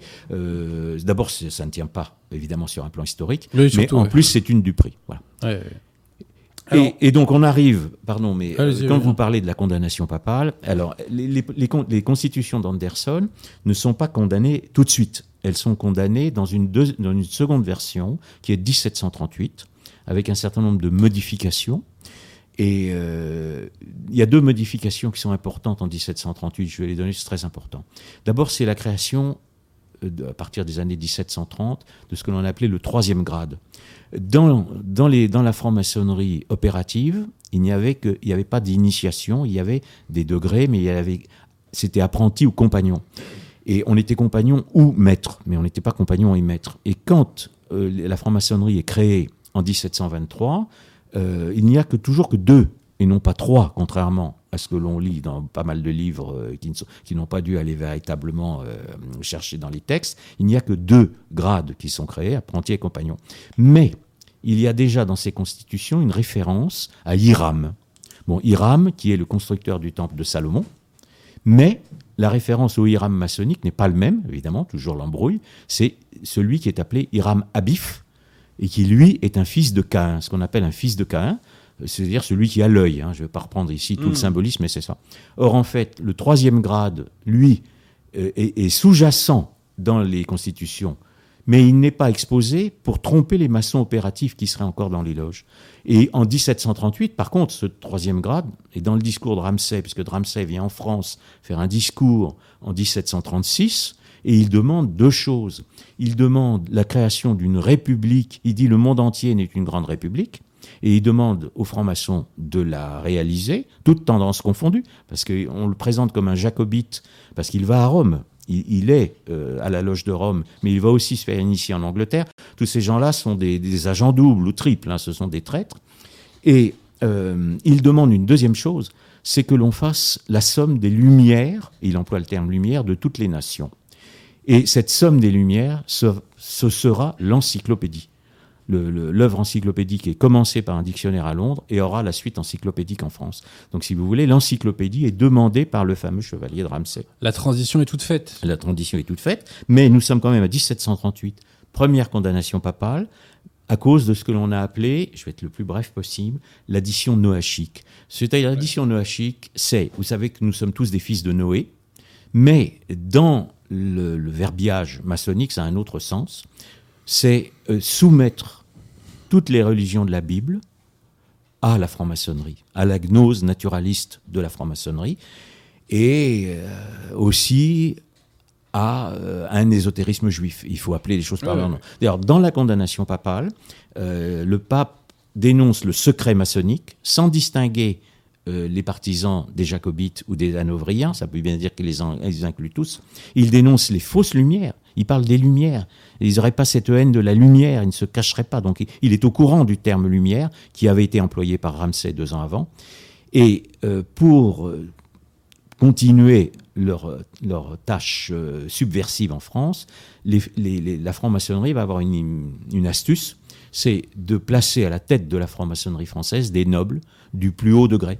Donc sont initiés à partir des années 30 et par Montesquieu en France, le comte de Saint-Florentin par exemple, et vous allez ensuite avoir le duc d'Antin qui est, un, grand qui va être à la tête de, la franc-maçonnerie, puis le duc de Clermont, un débauché notoire. Euh, euh, je raconte comment il doit sa place à l'Académie française. Euh, ce sont des anecdotes, mais c'est très drôle. On a mis un grand maître à l'Académie française et on a écarté un candidat catholique. Enfin, c'est Voltaire qui a réussi à faire ça c'est pas le dernier usurpateur de sa place à, l'Académie française. je vise beaucoup de personnes qui y sont actuellement en pensant à ceux qui n'y sont pas. Je, je, suis pas euh, fan de Clémenceau, mais il avait une très bonne phrase sur euh, l'Académie française. Il disait Donnez-moi 40 euh, bip bip bip et je vous fais une Académie française. Je vous laisse trouver la citation sur Internet. Voilà, voilà. Donc voilà, si vous voulez, le, rôle extrêmement important de, de Ramsay. Euh, donc condamnation papale et détournée par le fait. Et après, le, troisième grand maître, ça sera le fameux duc de Chartres, qui, qui, est, qui est Orléans, et, qui sera euh, Philippe Égalité. L'un des personnages les, plus funestes de l'histoire de, de, France. Pour moi, c'est numéro un Philippe Égalité, numéro 2 De Gaulle. Hein. Bon. Alors, une question de siècle. Euh, bah, ils ont fait la même chose, hein, fondamentalement. Ils ont ils ont euh, instauré la révolution. Quoi. Alors, mon cher Alain, est-ce qu'on peut arriver à l'encyclopédie Bien sûr, bien sûr. Parce que le temps passe très vite. Hein. Excusez-moi, c'est. Ben euh, le temps est ainsi fait. Bah, l'encyclopédie, en fait, euh, c'est une œuvre maçonnique. Et alors, là aussi je ne voudrais pas qu'on croit que j'invente quoi que ce soit. Oui, parce que vous citez euh, bah, une citation du Ligou. De Ligou qui est très claire. Qui, qui, évoque les influences Alors, Parce que beaucoup d'auteurs, il y a beaucoup de livres pour dire que les encyclopédies n'est pas maçonnique. Euh, ils n'en reconnaissent que 12 sur les 150 rédacteurs, mais enfin, il y en a beaucoup plus. Ou alors, ils ne sont pas initiés à la date du début. Donc, on dit qu'ils ne pas sont pas. Il n'y a pas besoin d'avoir un tablier pour ne pas être. En plus. Il y, a ce qu'on appelle. Mais le Ligou, je vais quand même le citer, c'est très simple. Alors, je lis le Ligou. Article encyclopédie. L'encyclopédie est-elle d'origine maçonnique? Oui. L'encyclopédie a-t-elle été soutenue par la franc-maçonnerie? Il est sûr que mains souscripteurs furent francs-maçons. L'encyclopédie fut-elle le support de l'idéologie maçonnique? Oui, car elle fut œuvre d'organisation et de synthèse du message des Lumières. Oui, car elle fut œuvre de propagande et de combat. Donc c'est extrêmement clair. Hmm. L'encyclopédie qu'on appelle le testament des Lumières c'est-à-dire pour faire le, pendant au, testament de la Bible, évidemment, euh, est le, mouvement culturel qui prépare la révolution. C'est la, guerre culturelle que nous avons aujourd'hui du gauchisme et est une reprise de l'encyclopédie. Et, et, elle n'est pas scientifique, donc première donnée, c'est exactement comme euh, les évolutionnistes d'aujourd'hui. Elle invente un certain nombre de mythes, euh, dont le mythe du Moyen Âge. C'est là qu'on invente un Moyen Âge, une Renaissance. Personne n'en parlait avant. Et puis le fameux mythe Galilée, que j'ai aussi... Euh, c'est elle qui, invente cette phrase apprêtée à Galilée, et pourtant elle tourne, alors que tous les historiens sérieux disent très bien qu'elle ne l'a jamais prononcée. Donc vous avez... Et je me suis penché sur l'initiation probable d'un certain nombre d'auteurs principaux de l'encyclopédie. Donc vous avez, euh, bon, on va parler des deux premiers peut-être, euh, de d'Alembert et de Diderot, si ah, vous voulez. Ou Mon cher Alain, le problème c'est qu'on n'a pas beaucoup de temps, donc autant euh, s'attaquer au lourd. Excusez-moi, c'est parce que c'est sans fin, effectivement. Oui, parce que après, Monsieur Jean Laporte nous évoquera des questions. Des questions. Bien. euh, Alors, ce que je un voudrais peu dire, d'interactivité. mais très brièvement quand même, euh, d'Alembert, qui sera. euh, oui, je peux Non? Oui, oui. oui. J'a- J'allais simplement dire, euh, n'en attendez pas trop des questions. Hein, euh, D'accord. Il y en a- D'accord, d'accord. Il y en a, d'accord. mais bon. euh, On a compris, monsieur Très bien. On a compris, c'est bon, compris. juste dire que Bah, tant mieux pour Alain Pascal. D'Alembert se fait appeler Protagoras dans une correspondance avec Voltaire. On- Voltaire écrit, alors soi-disant ils sont pas francs-maçons, mais ils écrivent frère Protagoras. Bon, frère, c'est bizarre. Et euh, ensuite, les fameux illuminés de Bavière prendront des noms de, de l'Antiquité. Des noms antiques, ouais, tout Ouais. à fait. ouais. Euh, et Diderot, bon, je ne veux pas parler de tout, mais vous avez dans l'encyclopédie, euh, comme franc-maçon notoire, des, Duclos, qui est très important, et Marmontel, parce qu'ils sont des littérateurs, et c'est eux qui tiennent l'Académie, c'est eux qui font les élections à l'Académie française. Euh, vous avez, et ceux-là, ils sont reconnus. Et vous avez les financiers de l'Académie, donc Jaucourt, qui est probablement Rose-Croix, qui tient son argent, son argent de Hollande, et Dolbach. Euh, c'est une ordure, lui. Dolbach, voilà. C'est une grosse ordure, lui. Oui, dont la femme va avoir aussi un salon, parce qu'il ne faut pas oublier évidemment euh, le rapport des salons, qui est un, un athée, un anti-chrétien euh, notoire. Mmh. Euh, Helvétius, Helvétius euh, qui est un athée aussi, et, et qui a une spécificité, c'est un libéral et c'est déjà un socialiste. Mais il est extrêmement riche, vous voyez, le, le portefeuille se porte déjà à gauche euh, Mmh. à l'époque. Euh, Condorcet, euh, Condorcet évidemment, qui aura un rôle à la Révolution. Et puis un que j'ai gardé pour la fin, euh, c'est Villermoz. Villermoz est à l'encyclopédie. Or, qui est Villermoz? C'est un illuminé qui fera la jonction avec les fameux, en France, les illuminés qui sont à Lyon principalement, d'où Lyon, la fête des Lumières. Il est évident que la fête des Lumières à Lyon est une référence aux illuminés euh, qui y ont vécu et qui fera le rapport avec les fameux illuminés de Bavière pour la Révolution. Donc on est déjà à l'encyclopédie avec des illuminés, euh, pas encore, ils ne s'appellent pas de la raison, mais ils le sont déjà, et des illuminés euh, totalement illuminés, ceux qui croiront descendre des Templiers et autres impostures. Donc tous ces gens-là sont à l'encyclopédie, et ceux-là sont des francs-maçons. Et vous avez aussi dans les troupes de l'encyclopédie des tas de personnages très troubles, dont euh, certains nombres, je pose, je cherche les hypothèses, si vous voulez. Et, et voilà. Pour- et pour conclure sur l'encyclopédie, euh, il y a une immense responsabilité de Madame de Pompadour. Euh, vous avez deux loges maçonniques à la cour, donc pour, une pour les nobles et une pour le personnel. Et euh, elle-même n'est pas initiée, mais c'est elle qui défend l'encyclopédie. C'est elle qui fait condamner les jésuites, qui fait expulser les jésuites. Elle a, un rôle extra- elle a, elle a été programmée par des banquiers, d'ailleurs, pour être auprès du roi. Il ne faut pas l'oublier. Et euh, elle est entourée de francs-maçons. Son, son maître à danser, franc-maçon, euh, son maître de chant. ce- vous voyez ce que je veux dire? C'est pas une influence directe, mais elle va et elle va imposer un certain nombre de ministres qui sont initiés. Donc, je pense notamment à Choiseul, Oui, voilà, oui, oui. voilà, voilà, qui est officiellement franc-maçon. Donc moi, je donne les, le- ceux qui le sont. Voilà pour l'encyclopédie, avec deux grands collabos de l'encyclopédie, parce qu'on va les appeler comme ça, c'est Rousse- c'est Voltaire et Rousseau. Oui, Évidemment, oui, c'est oui. peut-être à là que vous vouliez en venir. Oui, oui, on va dire un petit mot Un des petit deux mot avant des de passer deux aux avant questions. de passer aux questions. Mais, ou, ou pas, sinon, euh, voilà. Attendez, re- remarquez. Oui. Monsieur Laporte, est-ce qu'il y a déjà des questions pour Alain Pascal à ce stade? Oui, il y en a. Merveilleux. Je, suis dé- merveilleux, je suis désolé si je pars dans des Ah, raisonnements non, non, autrement, non, mais non, non, vous êtes euh, je ne vais pas être trop long. euh, je vais évidemment. devoir euh, les noter et les retrouver là, je sais pas, parce qu'en fait le chat est un peu. En fait, il y euh, en a, mais Monsieur Laporte ne, les- ne les connaît pas, en fait. Non, non, si, si, en train de si, si, si, si, mais là Non. en fait il y a, il y a eu une euh, comment dire euh, une accélération de questions. Oui. Donc celles-ci je sais pas si sont sérieuses, mais j'en ai démarqué qui sont sérieuses. Bah, si possible, Euh, ouais, et j'aimerais commencer par les dons. ouais. Parce qu'il y a eu des dons. Euh, Lâchez du bif. Voilà, euh, donc Langter Looswers nous, nous fait un don et nous dit Joyeux Noël les amis. Merci. Euh, un don d'Adrien Gallien euh, qui ne nous dit C'est un rien. fidèle, merci. Ouais. euh, alors je fais attention de ne pas mettre les questions tout de suite. Donc là il y en a une, je verrai après. Un don de Guillaume B. Un don de Sylvain Guillet. Merci Monsieur Pascal, merci Adrien. Un don de Anne-Marie Longo. Excellente émission, merci à tous les deux. Un don du... Alors que je me trompe pas, je vais pas me tromper. Un don du collectif Saint-Ro- Saint-Robert ah, Bellarmine merci, mes amis. qui merci. pose une question. Ah, Enfin, je crois. Ah non, excusez-moi, c'est un message. Donc je lis le message quand même. Euh, donc c'est un don qui était au début d'émission quand vous parlez euh, du livre euh, ouais, ouais. Les Nouveaux Sacrements. Merci Adrien. Le lecteur doit se souvenir que sur le plan pratique, un rite douteux équivaut à un rite invalide. Tout à fait, tout à fait. Et, Le doute invalide, c'est un adage théologique. Le doute invalide. et donc le, le dernier don en date, Joseph Daman. Euh, bonsoir à Adrien et à Alain ainsi qu'à toute l'équipe. Que pensez-vous de la médiéviste Régine Je n'ai du mal à me Pernou. rappeler, en fait. Pernou. Ouais, Pernou. Excellent, Et bonne fête à tous. excellent. Mais voilà, elle est l'une des premières à avoir détruit le mythe du Moyen Âge. Parce que c'est une mythologie. En fait, nous sommes culpabilisés par des mythologies. Alors moi, je m'occupe des mythologies plus anciennes et vous des plus récentes. Oui. Une en particulier. Mais ouais. donc, ça a, ça a été très, c'est une des premières, elle n'est pas la seule. Vous avez notamment aussi Jacques Hers, je recommande moi les- la lecture de Jacques Hers, euh, Mmh. Le Moyen Âge, une imposture, euh, qui, qui est un excellent livre.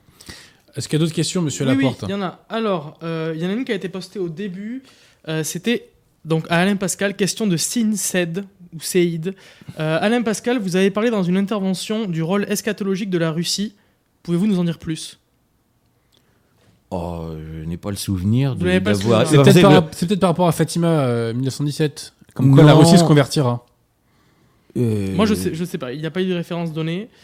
Bon, après, il, se trompe peut-être. hein, euh, C'est Parce que possible. c'est vrai que vous parlez Euh, pas. je- C'est pas trop le sujet de vos bouquins. Euh, la pas vraiment, mais j'ai j'ai eu des allusions euh, sur la Russie. euh, J'en ai une là dans ce livre, d'ailleurs, à propos de Diderot, parce qu'en fait, Diderot va, va finir sa vie euh, Ouais. en Russie auprès de Catherine II, qui est d'ailleurs une usurpatrice, il faut le dire aussi, qui est entourée de Rose-Croix, sacré personnage. Elle a fait assassiner un certain nombre de gens. Et il va, en fait, il, il est matérialiste athée. Donc c'est lui qui importe le matérialisme athée en Russie. Donc les, je, je suis. Bon, alors, le- le- Pour le- moi, la Russie a été victime. Alors, cher ami, euh, Euh, permettez, voilà. euh, le, schisme, ça les a pas aidés, les Russes. hein. Oui, c'est- enfin bon, Permettez, on, hein. on va pas euh, refaire l'histoire. Ce que je veux dire, euh, voilà, Ah je n'ai- on fait aucune antipathie euh, à l'égard des Russes. Moi non plus, moi non Euh, plus. Simplement, je, je parle beaucoup plus souvent de la mission euh, de la France que celle de la Russie. Oui, s'il vous plaît. hein, C'est- euh, voilà, c'est plutôt là, oui. Euh, quand je parle là de Bossuet, j'explique comment Bossuet euh, a, a démontré que la France devait remplir sa mission de fille aînée de l'Église. Et je dirais qu'aujourd'hui, puisque nous sommes soumis à des forces occultes, nous sommes sanctionnés. Depuis la Révolution, oui, nous sommes la France par est, euh, voilà, est la fille aînée du diable, pardon du terme, et, et- La République. et de la, Ré- la République. République. Oui, c'est la République. Pardon, La. République des Lumières, celle que vous appelez si bien la République des Lumières Ouais, euh, ouais. dans votre livre, euh, La France divisée contre elle-même. C'est parce que c'est exactement ça. Moi, je dis la République maçonnique, mais tout ça, ce sont des pléonasmes. Et si vous voulez, nous avons été envahis trois fois par des Allemands et nous avons, nous subissons une quatrième invasion. Voilà, Donc c'est une sanction. non, voilà. euh, je ne sais pas. Donc j'ai d'autres questions. Euh, ensuite, euh, donc une question de Yarost. Euh, que pense Alain Pascal de l'œuvre de Philippe Solers? Deux. De quoi? Philippe Solers? L'écrivain? Bah, J'imagine, ouais. Non, On s'en fout. Mais c'est écoutez, Solers. je non, non, non, mais rien. poubelle, poubelle, Ouais. poubelle, poubelle. Il y a beaucoup de questions comme ça, mais je les garde Poubelle. pas. Oui, Ouais, ouais, si, mais bon. Il y en a une qui vient d'être posée, c'est quel philosophe moderne et contemporain trouve grâce aux yeux d'Alain Pascal? Aujourd'hui, Ouais, contemporain, je pense. Donc euh, bah, aucun. aucun. Euh, Je cherche. très bien. hein. Euh, je, si j'en trouve un, je vous le dirai, mais euh, Non, aucun. non, parce que les philosophes Les mentionnés, nouveaux philosophes euh, ne sont pas des nouveaux philosophes, sont tous des imposteurs, sont tous des gauchistes. Donc j'ai écrit un livre sur le gauchisme. Cette personne. Mais peut si vous voulez un philosophe Mais- moderne qui prend jamais une ride, c'est saint Thomas d'Aquin. Voilà. par exemple. Mais Par exemple. Pas contemporain, mais voilà. Par exemple. Voilà, il y avait une question, euh, on va dire, euh, potentiellement un peu polémique. euh, C'était euh, Monsieur Pascal est-il d'accord avec Monsieur Abosi euh, sur la vacance du siège? Non, il est pas d'accord avec moi. euh, Alors, euh. Laissez-le répondre non, il n'y a pas de problème. C'est très délicat parce que euh, je vais vous dire, mon opinion n'est pas faite. C'est-à-dire, ce que je voudrais dire. La mienne est faite. hein. La vôtre est faite, la mienne n'est pas faite. Je suis troublé. Voilà, je suis euh, très inquiet, très, très troublé. Euh, ce- ça- la seule chose que je puisse dire, c'est que les CD vacantistes, Vous pouvez dire les catholiques. les catholiques, ne sont responsables de rien. La culpabilité, elle est la culpabilité du haut clergé, qui est un haut clergé corrompu, comme du temps de la Renaissance, mais bien pire, parce que les, les papes de la Renaissance n'avaient rien d'hérétique. Donc, si vous voulez, la responsabilité, elle n'est pas euh, celle du- des catholiques, elle est celle de la, de la papauté et du haut clergé, de la, de la corruption, des infiltrations dans l'Église. On met des guillemets à Alors tout vous ça. mettez des guillemets. Ouais. Moi j'ai beaucoup de mal. euh, Moi, j'ai pas de mal. je- Moi, je- voilà. pas de mal, Il y, a, il y a le fameux. Ça n'engage que moi. hein. Hors, hors de l'Église, pas de salut. Donc si vous voulez. Mais les conseillères sont hors de l'église, mon cher Alain. Alors, peut-être que sont hors hors de l'Église, que j'a- Je vous confirme, J'appelle l'Église conciliaire. Donc si vous voulez. C'est une secte, C'est hein. une. Voilà. C'est une secte. Et après, voilà, c'est une très vaste discussion. Pour moi, il est très important que la tradition reste à Rome. C'est-à-dire qu'il y ait toujours des défenseurs de la tradition dans l'organigramme romain, si vous voyez Alors, cette alors, expression. il n'y en a plus depuis 1958, en gros. hein. En gros, quoi. Mais bon. On ne sait pas. Le, le Saint-Esprit décidera. On verra la suite. On verra la suite. Moi, j'appelle euh, depuis. euh, J'ai déjà, appelé- j'ai déjà fait sur une autre antenne. euh, j'appelle à un concile. J'a- J'appelle les catholiques de base à mettre la pression. On n'est pas beaucoup, les catholiques Non, de base. hein. les vrais, de mettre la pression sur le, leurs leurs prêtres, sur leur, leur curé, Qui- pour que eux-mêmes mettent la pression Je sur leurs évêques, et qu'un jour, Évêques. les évêques, entre guillemets, re- re- rebâtissent une église catholique. Voilà. Que nous ayons un jour une église catholique. Bon, voilà. Il y a, De la tradition. Je, je me fais clasher, là, mais c'est pas grave. Euh, Il y a d- plus- D'autres questions. il y a euh, plus de questions directes à Alain Pascal. euh, donc est-ce que je continue les questions? Oui, oui, question Bon, générique. euh, je profite générique, juste mais Je vais essayer de parler- laisser parler Alain maximum. Je profite Non, non. maintenant de 5 secondes d'avoir la parole pour dire mettez des pouces bleus. Voilà. Voilà, et cliquez, bande Parce que je le dis sur le chat, mais bon, euh, les gens qui écoutent sont pas forcément sur le chat. Alors, dans Et, les... et allez vous abonner aux chaînes YouTube qu'on a mis en dans la description. description. Soyez utiles, de grâce. Voilà. Euh, bon, les autres questions, c'est beaucoup de questions en fait. Que pense nanana de nanana Et c'est souvent en fait que pense Adrien Abosi de nanana. Donc est-ce C'est qui Nanana euh, Moi, je connais Nana, Alors, le y a- roman d'Émile Zola, mais je connais y a pas Nanana. que euh. pense Adrien Abosi de Padre Pio Bah, je connais pas le dossier spécialement, mais bon, il était catholique, quoi. hein. Il y Un a, grand saint. il y a que, que pensez-vous du livre de l'abbé Rioul Celle-là, on a dû la poser, j'imagine. La question juive de la question juive. Mais on me pose la question à toutes les émissions. Alors, je dis c'est un bon bouquin, euh, très érudit, mais si vous voulez être complet sur la question juive, je vous invite aussi à lire euh, l'ouvrage d'Isabelle Lehmann, qui est euh, un missile atomique, qui s'appelle euh, L'entrée des Israélites dans la société française. Et autre ouvrage des Abbé- des Abbé Lehmann très important sur la question juive, c'est Le Concile du Vatican et la question du Messie. Voilà. Deux ouvrages très très très importants que vous trouverez euh, gratuitement en PDF sur le site Saint-Libert et puis sur d'autres sites. Mais vous tapez ces noms-là et vous tapez PDF sur Google et vous tombez dessus. hein. Voilà. Mais le livre euh, du- du- de l'abbé Rio est très complet. Et la Bérou Ouais, qui a, qui le mérite, travail, euh, c'est très intéressant. Qui a le mérite d'être un vrai prêtre catholique euh, et euh, qui a un bon positionnement euh, par rapport à la messe. Voilà. Bon, là, par exemple, il y a une question qui est, je pense, il n'y a pas que celle-là, mais qui est inutile de poser. Que pensez-vous de Morgan Priest? Je pense que. C'est pas ma tasse de thé et chacun comprendra pourquoi. Je sais même pas qui c'est. Peu, peu importe. Alors, il y a quelque chose, moi, je sais même pas ce que c'est, mais c'est une question qui a été. En fait, la personne l'a tellement reposée que tout le chat l'a reposée pour euh, Ouais, rigoler. ouais, ouais. Alors, je vous préviens, je sais pas ce que c'est. C'est que pensez-vous du culte Melkite Je connais pas précisément. Voilà. Je pense que le chat ne le connaissait pas non plus. Ouais, ouais. Euh, Quand je ne sais pas, moi, je fais pas ouais. semblant de savoir et euh, je le dis. hein. Ensuite, il y avait une question au tout début, quand Ouais. tu as parlé de Soivelos. Quelle est la différence de ligne entre Soivelos et Abosi Il n'y a que le Bah, catholicisme qui les sépare, mais c'est le que qui non, mais est. c'est c'est les- bah, c'est la foi et les mœurs qui nous séparent. hein. C'est la foi et les mœurs. Ils sont pas catholiques et puis euh, ils ont pas la morale catholique. Voilà. Alors ensuite, rubrique euh, question euh, courte, réponse courte. Que, que pense Adrien du rugby féminin? LOL.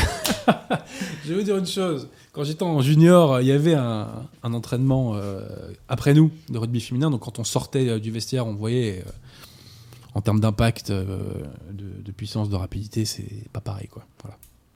Très bien. On va dire ça comme ça. Donc il reste trois petites questions. Ch- chacun à sa place. Tout à fait. Alors il y en a une, je je sais pas si c'est une blague parce que je connais pas. C'est à quand un débat entre Monseigneur Arnaud Dumouche je sais il est c'est. pas, il est pas. Il est, il est pas euh, Monseigneur. hein. Non, non, mais c'est pas un homme. euh, C'est même pas, c'est même pas un clerc conciliaire du mouche. Parce que j'ai regardé, je sais pas vraiment euh, Non, c'est un théologien conciliaire, oui. qui fait tant de mal sur internet. Et euh, alors, cette question, mais et les gars, vous me la posez à chaque émission. Donc, il y a un débat qui est prévu pour janvier-février, d'après ce que j'ai cru comprendre, dont j'ai pas beaucoup réentendu parler depuis lors. Euh, mais sachant que Arnaud Dumouche a déjà débattu avec des catholiques, euh, il a fait au moins deux vidéos dessus, je crois. Vous allez sur la chaîne d'Arnaud Dumouche et euh, il y a un débat euh, où il débat avec deux catholiques, notamment sur la liberté religieuse. Voilà. Et grosso modo, j'ai les mêmes arguments que euh, mes deux coreligionnaires. Voilà. Très bien. Alors ensuite, une question. Que pensez-vous des recherches du franc-maçon Louis Amiable Je connais à pas. propos de la loge des Neuf Sœurs Non, Alors, pas. bon, les cho- choses importantes, euh, puisque vous me parlez des neuf sœurs, euh, on va pas beaucoup parler de Voltaire, mais je vais quand même Si, dire si, un, si, un allez-y, mot. Parce que euh, Voltaire. On va dire un mot de Voltaire. Oui, oui, mais très brièvement. Voltaire euh, a un parcours qui est 100% maçonnique, donc ça on le fera peut-être plus en détail. Et on prétend qu'il ne l'est pas, c'est-à-dire qu'il n'est pas officiellement reconnu comme franc-maçon. Mais, euh, trois mois avant sa mort, à peu près, en- on est en 1778, il est reçu, il se fait initier aux neuf sœurs. Voilà. Et chose extraordinaire, on ne lui met pas le bandeau. Alors, si on ne lui met pas le bandeau, c'est qu'il avait la lumière, reçu la lumière avant. Oui, oui, lui, Voilà, il était. Donc, voilà un petit détail. Alors, les neuf sœurs ont un rôle considérable. C'est la suite de l'encyclopédie. Euh, quand le- les neuf sœurs, c'est la loge des intellectuels du Grand Orient qui succède euh, à la grande loge du, qui était du temps de l'encyclopédie. Il y a deux organisations qui succèdent après 1772. Et les neuf sœurs vont avoir un rôle considérable dans la préparation de la Révolution. Euh, beaucoup de, de révolutionnaires vont faire partie des neuf sœurs. Donc Condorcet. Les, les- les encyclopédistes survivants vont participer aux neuf sœurs. Monsieur Alain, puisqu'on est sur Voltaire, si vous voulez, on peut rester un petit peu dessus. Et Ça euh, dépend après, du- Monsieur du Laporte, temps en attendant, on va réengranger les c'est- questions. On peut, comme vous voulez. Des questions de, de, des d'internautes qui ont questions. atteint la puberté intellectuelle, si possible. Voilà. Je voulais juste dire ça sur Voltaire parce que c'est Mais très allez-y, important. non, Non, non, mais- après, moi, je vais reparler de Voltaire. Pensez bien. Non, non, allez-y, monsieur Alain. On, On on reste sur Voltaire un peu, là. Et, et monsieur Allez-y. Laporte, euh, Allez-y. On y va sur Voltaire Allez-y, Ouais, ouais, allez-y, allez-y, allez-y. Bien. Euh, ben, Voltaire, euh, personnage qui est un menteur professionnel, euh, qu'on vous- qu'on vous présente comme quelqu'un de raisonnable, hein, ce serait la raison, la nouvelle raison, alors qu'il est totalement euh, déraisonnable, et comme quelqu'un de tolérant, alors qu'il est d'une violence euh, sans limite. Euh, vous avez déjà un certain nombre de livres euh, qui sont parus sur le vrai personnage de Voltaire. Je pense notamment à un auteur, euh, un bon historien que je cite, Xavier. Martin, le Voltaire méconnu. Bon, il y a aussi le livre de Mario Sigo, mais elle, se- elle- elle s'occupe plus des mœurs. Euh, ce qu'il y a de certain sur Voltaire, c'est que d'abord, il aime beaucoup l'argent. C'est un, il est vénal. Bon, il a du talent, évidemment, hélas. Bon. Ouais, Mais Malheureusement, il est talentueux. euh, oui, Il écrit bien. oui. il écrit très bien. Il faut appeler. Il a été formé chez les jésuites. La plupart des Il y en a qui savent moins réussir, hein. intellectuels euh, sont formés. oui, Je ils pense per- à un en ils ne perdent pas hein. tous la foi. De toute façon, c'est déjà pas mal. Mais il y a beaucoup d'hommes du 18e qui ont été formés chez les jésuites, mais ça leur a sûr, donné sûr. quand même une, une bonne instruction. Euh, donc Voltaire est très intéressé par l'argent. Et, et pour, dans, les, dans les choses extraordinaires, donc il, et il est l'ami des financiers qui sont autour du régent au départ. Le régent, lui, est un débauché qui a aussi beaucoup besoin d'argent. Et euh, on faut financer toutes les, les partouzes, pardon, appelons les choses euh, par leur nom. Et euh, Voltaire est l'ami des banquiers et il est actionnaire de compagnies impliquées dans le trafic d'esclaves. Donc, si vous voulez, le grand ancêtre des droits de l'homme euh, gagne du pognon sur le dos des esclaves. Excusez-moi de dire ça, bon, mais c'est quand même extraordinaire. À part ça, bon, je vais pas refaire la carrière de Voltaire. Euh, on sait qu'il va en Angleterre. Alors, chose extraordinaire, parce que quand il rentre d'Angleterre, après, euh, c'est assez tôt, c'est en 26, là, quand il va, avant qu'il fasse ses lettres anglaises, où va, quand il rentre en Angleterre, où va-t-il? À Saint-Germain-en-Laye. À Saint-Germain-en-Laye, comme par hasard. Bon. Euh, ensuite, euh, quand il est, euh, je donne un certain nombre- alors on dit toujours qu'il n'est pas franc-maçon, mais quand il est chez Madame du Châtelet, là, quand il est, à, je vais très vite hein, dans la vie de Voltaire, il se fait préparer un tombeau. Or, son- il est toujours pas franc-maçon officiellement. Donc, il se fait préparer un tombeau, et ce tombeau, qu'est-ce que c'est? Une pyramide. Vous voyez, c'est un symbole qu'on a revu assez, assez récemment. Et il y a deux autres symboles en bas de cette pyramide. Il y a un compas et une équerre. Ah, c'est il est, ça, il est ouais. toujours pas franc-maçon. Euh, ensuite, chose aussi très extraordinaire, qu'il va en Prusse. Bon, Euh, Frédéric Oui. de Prusse, qui est un fou furieux, Et un ennemi de la France un ennemi acharné. de la hein. France acharné. Euh, il y a eu des alliances au début, mais enfin bon, qu'importe. Il y a la guerre de 7 ans après. La Bon, fameuse, voilà, ouais. la fameuse guerre Qui nous a coûté ans. cher. Qui nous a très cher. Et euh, saluons nos amis québécois d'ailleurs, que nous n'oublions pas. Voilà. Je suis pour un rattachement du Québec à la France. moi. Les pauvres.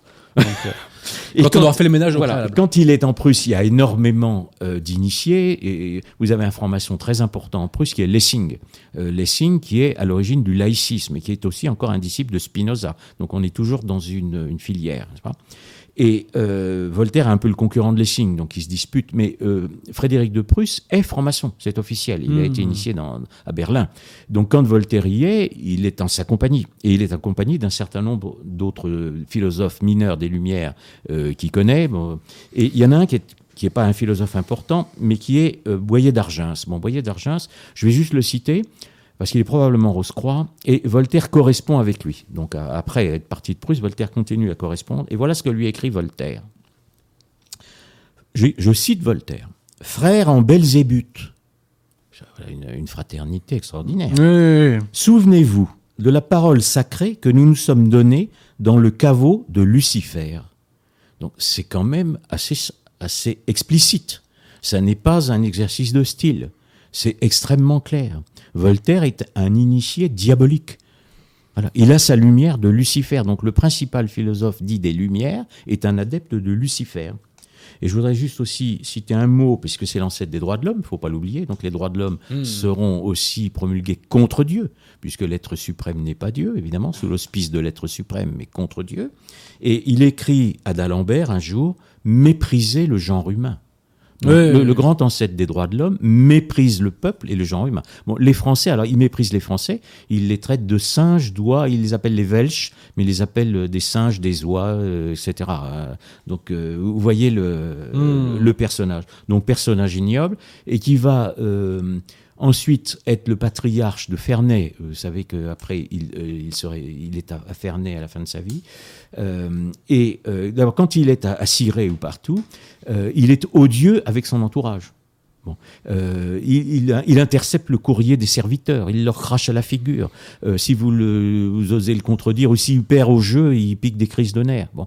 Quand il est, ah, c'est ça l'homme tolérant, quand il est à l'académie, quand il est à la cour, euh, il cherche à faire emprisonner, il réussit d'ailleurs à faire emprisonner certains de ses adversaires, dont le malheureux Fréron, là, qui est passé à la postérité euh, pour un vers célèbre, et, etc., etc. Et il, il impose ensuite une véritable dictature intellectuelle à l'Académie avec d'Alembert, avec, euh, avec l'aide de d'Alembert. Donc, si vous voulez, nous, voilà la tolérance. La tolérance, elle est évidemment à l'exclusion des catholiques. Euh, il a cette fameuse phrase que j'ai pas ici, mais qui est euh, de, de- que s'il pouvait euh, étrangler euh, des, des jansénistes, euh, des, des jésuites avec les, les boyaux des jansénistes, il s'en priverait pas, etc. Et il appelle ses ennemis des bêtes puantes, et vous aurez des listes de bêtes puantes qui circuleront à la Révolution, et évidemment, on ira couper la tête. Donc il, c'est un- il appelle à la haine. C'est vraiment un personnage épouvantable et qui résume toutes les erreurs du siècle dans son fameux dictionnaire philosophique, qui est et, et aussi dans son comment ça s'appelle? Je l'ai en tête, c'est une importance, euh, qui est une somme des erreurs finalement de, de tout le siècle des Lumières, avec une, juste une petite nuance aussi. Il faut pas oublier pour les les gens qui aiment beaucoup Voltaire, c'est qu'il est antisémite. Ouais. hein. Il- Alors petite parenthèse, c'est qu'on va ennuyer des gens euh, qui soutiennent Maurras parce qu'ils sont antisémites, mais on va jamais ennuyer Voilà, des gens le réseau euh, Voltaire. qui sont avec des Lumières et de Voltaire. C'est quand même curieux. hein. Ouais, c'est très- Alors qu'en fait, étant un philosophe des Lumières, en fait, il est un philosophe influencé par la Kabbale. Hum. Donc Voltaire est une forme de golem, ce qu'on appelle une forme de golem, qui s'est retourné évidemment contre ses inspirateurs, ce qui est le propre du golem. Ça avait été déjà le cas de Mahomet, Luther, euh, etc. C'est ce que l'on appelle un golem, Est-ce que, euh, avant qu'on reprenne Enfin, d'autres questions, oui. on peut un, un petit mot de Rousseau? Si vous voulez, ou les questions. Que, et que- vous l'appelez Voilà. l'initié du. Ah, Je l'appelle l'initié du nombril. Oui, voilà, du nombril. Ça m'a fait ça, rigoler, ça. Ouais, c'est tout à fait ça. C'est, il y avait déjà Montaigne avant lui, parce que ce sont des gens qui sont euh, égocentriques au, point de ne voir qu'eux-mêmes. Et d'ailleurs, on les donne. Alors Voltaire, on le donne comme raisonnable, alors qu'il ne l'est pas du tout, et tout à fait intolérant. Et Rousseau, on le donne comme euh, insentimental, comme insensible, alors que la seule chose qui peut l'émouvoir, c'est lui-même. Donc euh, le- cœur au sens chrétien, c'est-à-dire au sens pascalien du terme ancien, ce que, ce que le Pascal appelait le cœur, euh, c'est l'application de la charité aux autres. C'est pas la, la seule émotivité par rapport à soi-même. Or, Rousseau n'est intéressé que par lui-même. Il y a des circonstances atténuantes, mais Oui, oui, il a un parcours. euh, parcours il a vraiment difficile. connu la pauvreté, Oui, la galère. Rousseau, Ouais, c'est ouais. euh, c'est pas du tout le, le parcours d'un Voltaire. Non. Alors Rousseau, vous voulez qu'on parle de Ouais, Rousseau un- un petit mot, ouais, est très simple. Donc, C'est un imposteur du cœur, évidemment. Alors il a une, une immense importance dans la marche vers la Révolution. Parce ah oui, que ça c'est clair. C'est Euh, même le plus important. Voilà, Je crois qu'il est le plus Voltaire, important. voilà, Voltaire, même, hein. Voltaire, lui, euh, c'est un imposteur de la raison, euh, comme Descartes. Donc, si vous voulez, on ne peut pas se baser uniquement sur Descartes, Voltaire, etc., pour arriver à la Révolution. C'est contredit déjà à l'époque, et il n'y a plus que les, les gogos qui peuvent croire à Voltaire ou à Descartes. Bon. Alors, il fallait à la Révolution l'adoubement du cœur, l'adoubement du sentiment. Donc, euh, euh, là-dessus, Rousseau est un héritier de, Fénelon. C'est-à-dire Fénelon a ouvert cette voie qui va avoir une immense influence en Allemagne. C'est le mouvement piétiste en Allemagne qui aboutit au romantisme. Et romantisme, vous avez parlé de Kant. euh, Kant est le, philosophe de l'idéalisme allemand qui est joint au romantisme. Donc, si vous culte du moi que, que le grand Blaise avait dit haïssable. Ne, ne mélangeons pas tout, n'est-ce pas? Donc Rousseau est un imposteur du cœur. Alors il a des excuses. Euh, effectivement, il- il est pauvre. euh, bon, il a, il a quand même une chance dans sa vie. Alors, je ne veux pas Il raconter tout ça. oui, orphelin, etc. Euh, il est protestant. Il est, il est- naît dans le paradis calviniste, c'est-à-dire à Genève, hein, le paradis entre guillemets évidemment. Et en fait, il a la grande chance, quand il est adolescent, de rencontrer la fameuse Madame de Varins. Madame de Varins, qui est une femme très pieuse et qui recueille les catholiques qui sont persécutés dans la région de Genève. Alors, il y a un rapport filial, euh, peut-être plus, parce que. a priori, il y avait peu, plus. Un peu plus. Euh, mais enfin, bon, euh, donc c'est un gigolo, appelons les choses par leur nom. Mais il va ensuite être. Un, ce qu'il y a de honteux dans le personnage, c'est qu'il devient un père indigne. C'est-à-dire qu'il oh, il épouse pas, enfin, il, s'accouple, parce qu'il ne se marie pas avec une, une servante, j'ai rien contre les servantes, on va parler poliment. Il fait cinq enfants et il les abandonne et il les place aux enfants trouvés. Bon. Et il va écrire évidemment cet immense traité d'éducation. Donc il est très bien placé pour éduquer des enfants puisque les siens, il les a mis euh, à la rue. Euh, le fameux euh, l'Émile, n'est-ce pas, l'enseignement, qui est la base de l'enseignement gauchiste d'aujourd'hui. Nous sommes exactement dans le cadre de l'Émile. Si vous permettez, dans l'Émile, il y a une phrase que j'aime beaucoup. Rousseau explique que les gens qui mangent de la viande sont plus méchants euh, que ceux qui n'en mangent pas. Je ne vais pas citer moi, mais c'est assez. Euh, vous, trouvez ça en trois clics hein, sur. Euh, mais je, un, héritier de Rousseau, c'est un fameux Hitler, sera végétarien. Alors je ne pense pas que la, loi soit tout à fait vérifiée. donc si vous voulez, voilà. Ah oui, ce qui est très intéressant. Alors moi, ce qui m'intéresse, c'est de savoir évidemment si Voltaire, je dis que c'est un initié du diable, probablement un Rose-Croix. Et est-ce que vous, Rousseau l'est aussi? Alors il n'est pas reconnu comme franc-maçon. Mais vous savez qu'il y a des organisations parallèles. C'est-à-dire que euh, même aujourd'hui, euh, si vous n'êtes pas de telle obédience, on va dire, mais il n'est pas franc-maçon parce qu'il n'est pas dans mon obédience, etc. Euh, Rousseau est le précurseur de, des illuminés, des, illuminés et des romantiques.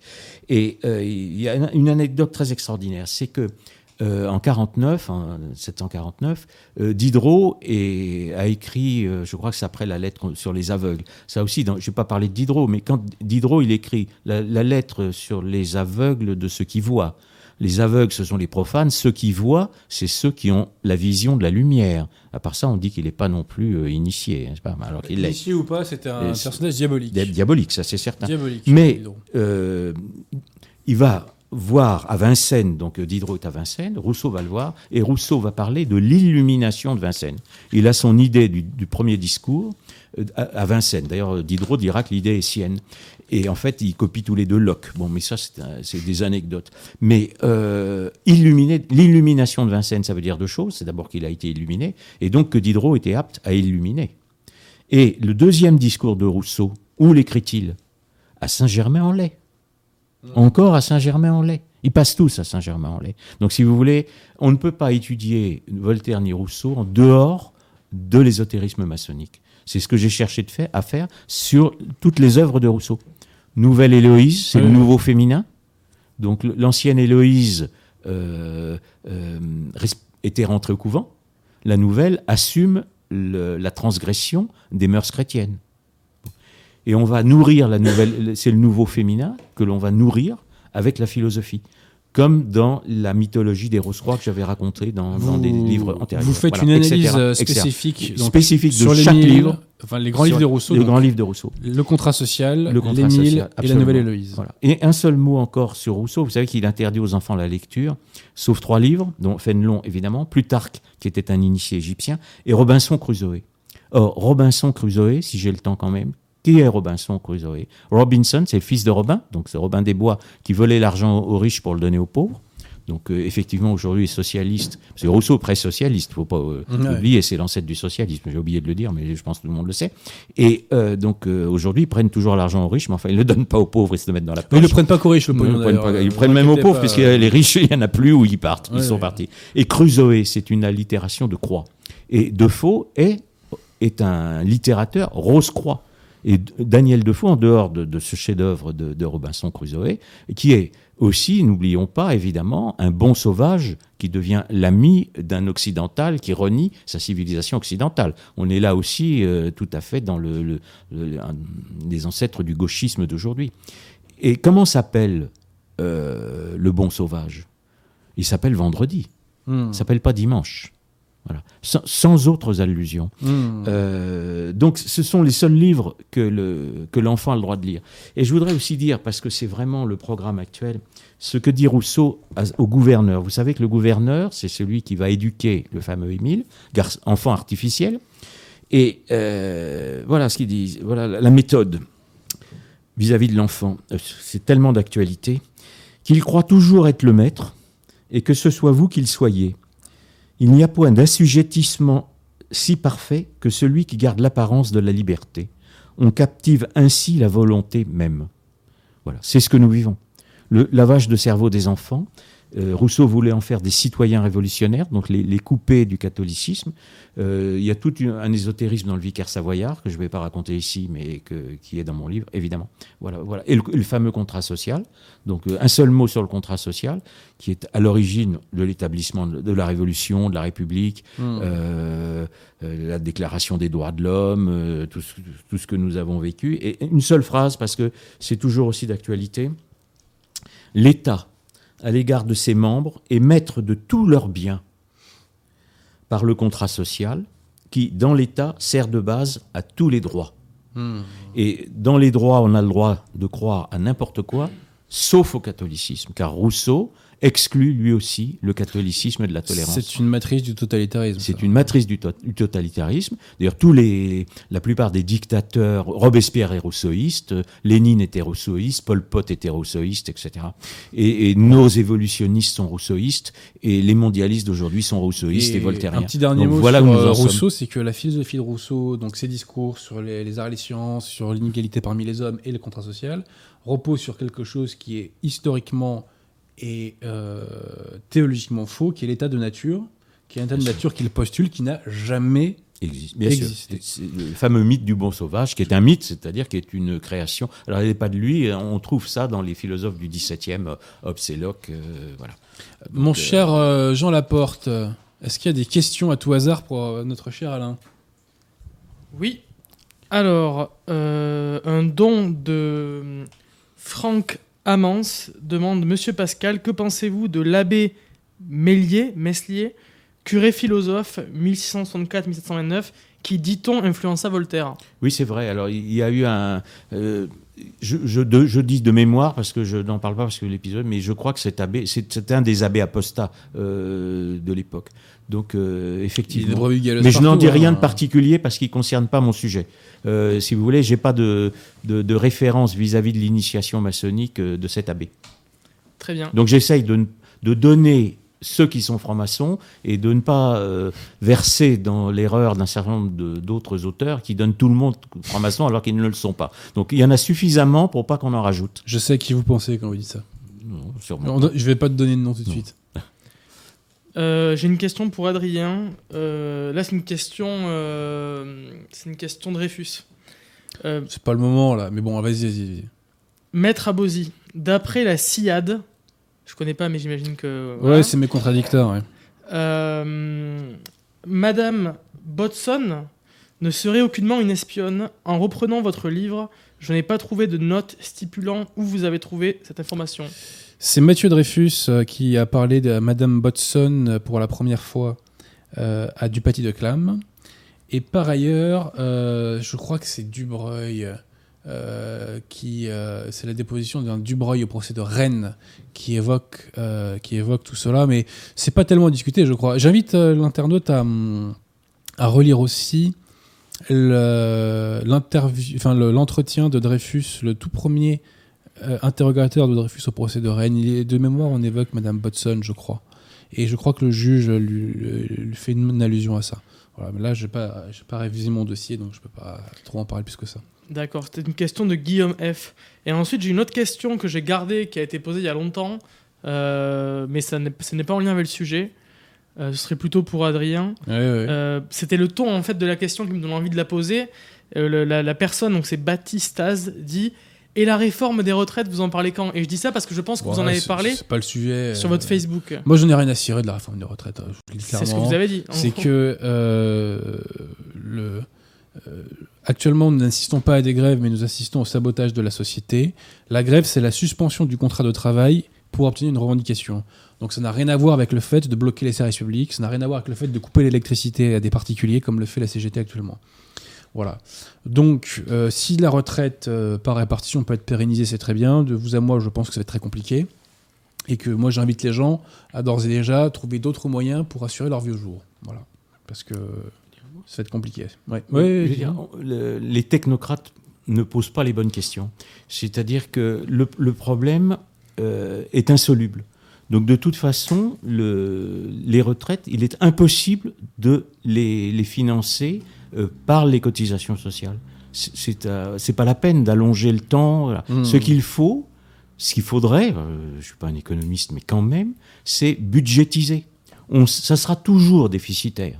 Simplement, au lieu de dépenser des dizaines de milliards à jeter dans des tonneaux de Danaïdes, On se on comprend. pourrait, on se comprend, on pourrait consacrer une partie du budget à payer les retraites. Mais évidemment. Il n'y a pas d'autre choix. Il n'y aurait pas de problème pour Il y aurait payer les pas de retraites problème. si on ne devait pas financer la colonisation de la France. Voilà. Donc, si vous voulez, le, et de toute façon, c'est insoluble. On peut faire les réformes que l'on veut, elles ne seront jamais équilibrées. Le budget des retraites ne peut pas être équilibré. Hmm. Tout à fait. Voilà. Donc, Donc, il faut euh, budgétiser, ce mais- qu'on appelle mais- Mais budgétiser. ne confondons pas la grève avec le sabordage de la société. Toute l'économie est impactée par ça. C'est un ralentissement du PIB criminel. Et c'est pas en empêchant l'économie de tourner qu'on va payer les retraites. hein. Par définition. Voilà. Et il y a un égoïsme de la part euh, d'une partie de la population euh, que je trouve moi insupportable. C'est-à-dire que nous, les professions dites libérales, euh, les travailleurs indépendants, on est les vaches à lait. Voilà. On nous pique la moitié de notre blé et en plus, on nous empêche de bosser. Non mais c'est absolument aberrant, quoi. C'est absolument aberrant.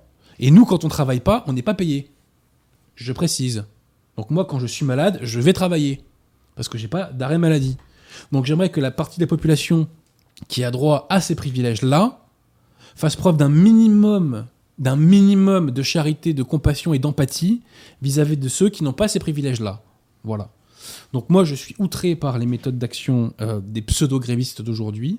Et je précise une chose, c'est que dans ce genre d'accord, quand les grévistes gagnent, les jours de grève qui théoriquement ne sont pas payés sont payés.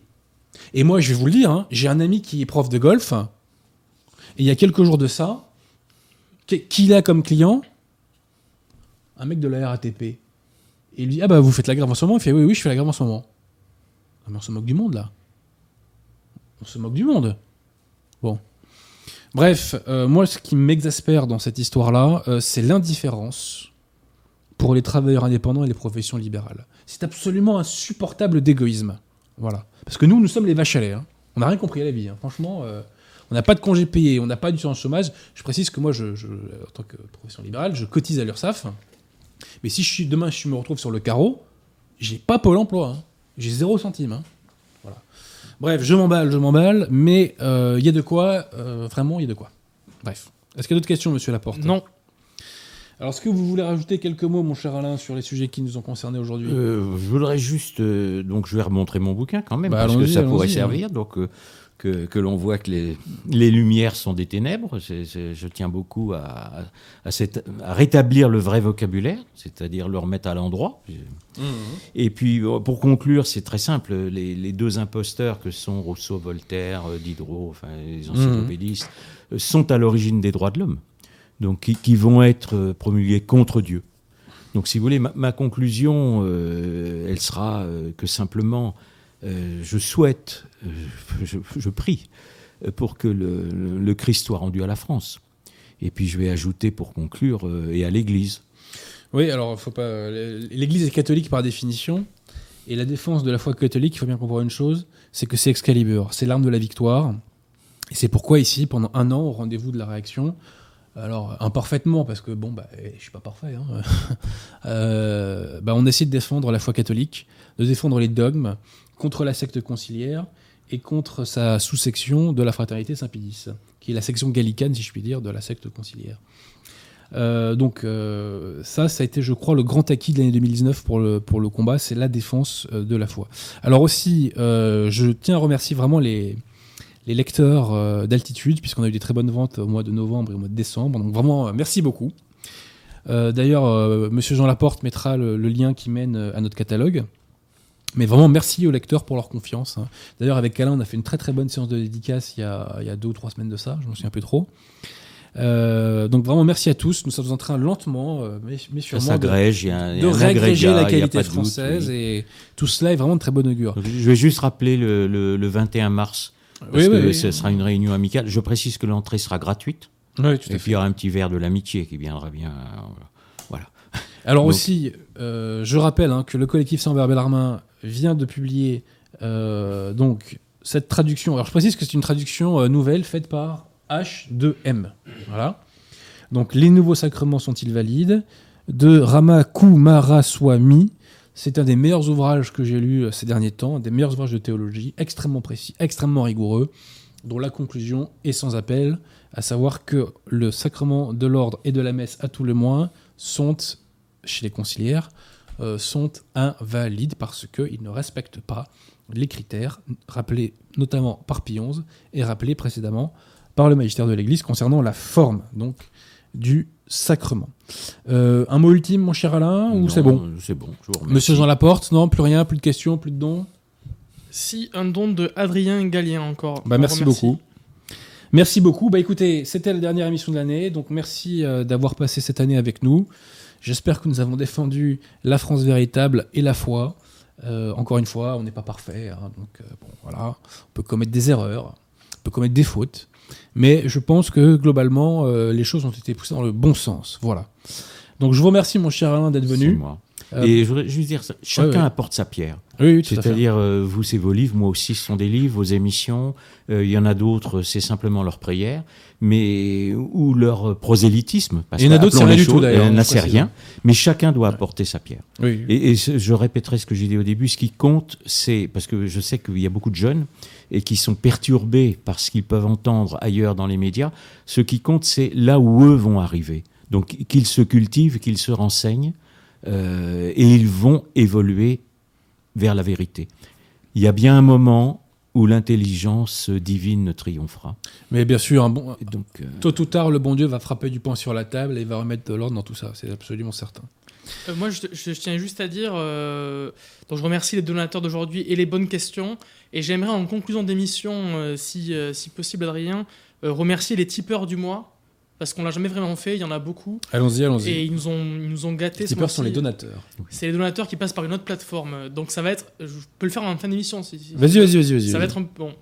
Donc je remercie. Ça va être. Il y en a 50. hein. Euh, Jo- Joseph Daman, Séol, euh, Groove T, euh, Morgan MC Snacks, Dominique, euh, Stouff, euh, Laurent, Tipser, Foufou Moreau, Himself, Renard, MC Jack, euh, Happy Day, Toufi 8538, Joshua, Quentin Nouchi, euh, Belge Degré Liste, euh, Maurice M, euh, Ed Hardy 74, euh, G, bon là c'est un chiffre, donc je vais dire les premiers G 1133 parce qu'il y a 20 autres Mmh. chiffres, Euh, Le Petit Croisé, euh, Marquis Turbo-Libéral, Adrien, euh, Rémi Galérien, je vais sur la deuxième page, euh, si elle veut bien changer, oui.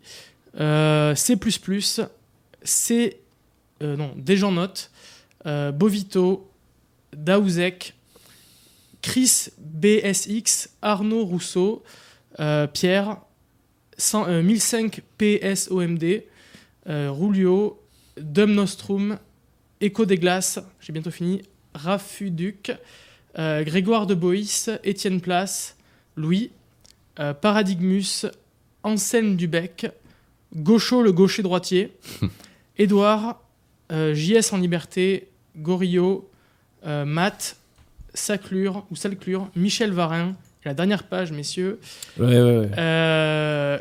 Crash Doumil, Curémon, Ignatius Reilly, Raphaël Pinoche, et le dernier, Luc Georges. Merci à eux. Bah, merci à tous. Merci à tous mot, de le- financer la cause. le vieux croisé félicite le, Le le petit. petit. croisé. Mais écoutez, bon euh, mais- en tout cas, merci à tous de nous avoir suivis pendant cette année. Euh, J'espère vraiment qu'on a fait du bon travail. Je crois que nous l'avons fait. Encore une fois, je radote, mais en matière de défense de la foi et de la France véritable, je pense qu'on a fait du bon boulot. C'est un travail collectif, donc je remercie euh, bon Victoire qui n'est pas là ce soir, l'équipe technique, hein, Pierre de Tirmont notamment, euh, Jean Laporte, etc. Toutes les personnes qui permettent que cela soit réalisable d'un point de vue technique, hein, d'un point de vue matériel. Euh, et voilà, bah écoutez, j'espère qu'en 2020, on fera aussi du bon boulot. Et euh, je souhaite à tous, puisque nous sommes le 23 décembre, je souhaite à tous un très joyeux Noël. À bientôt.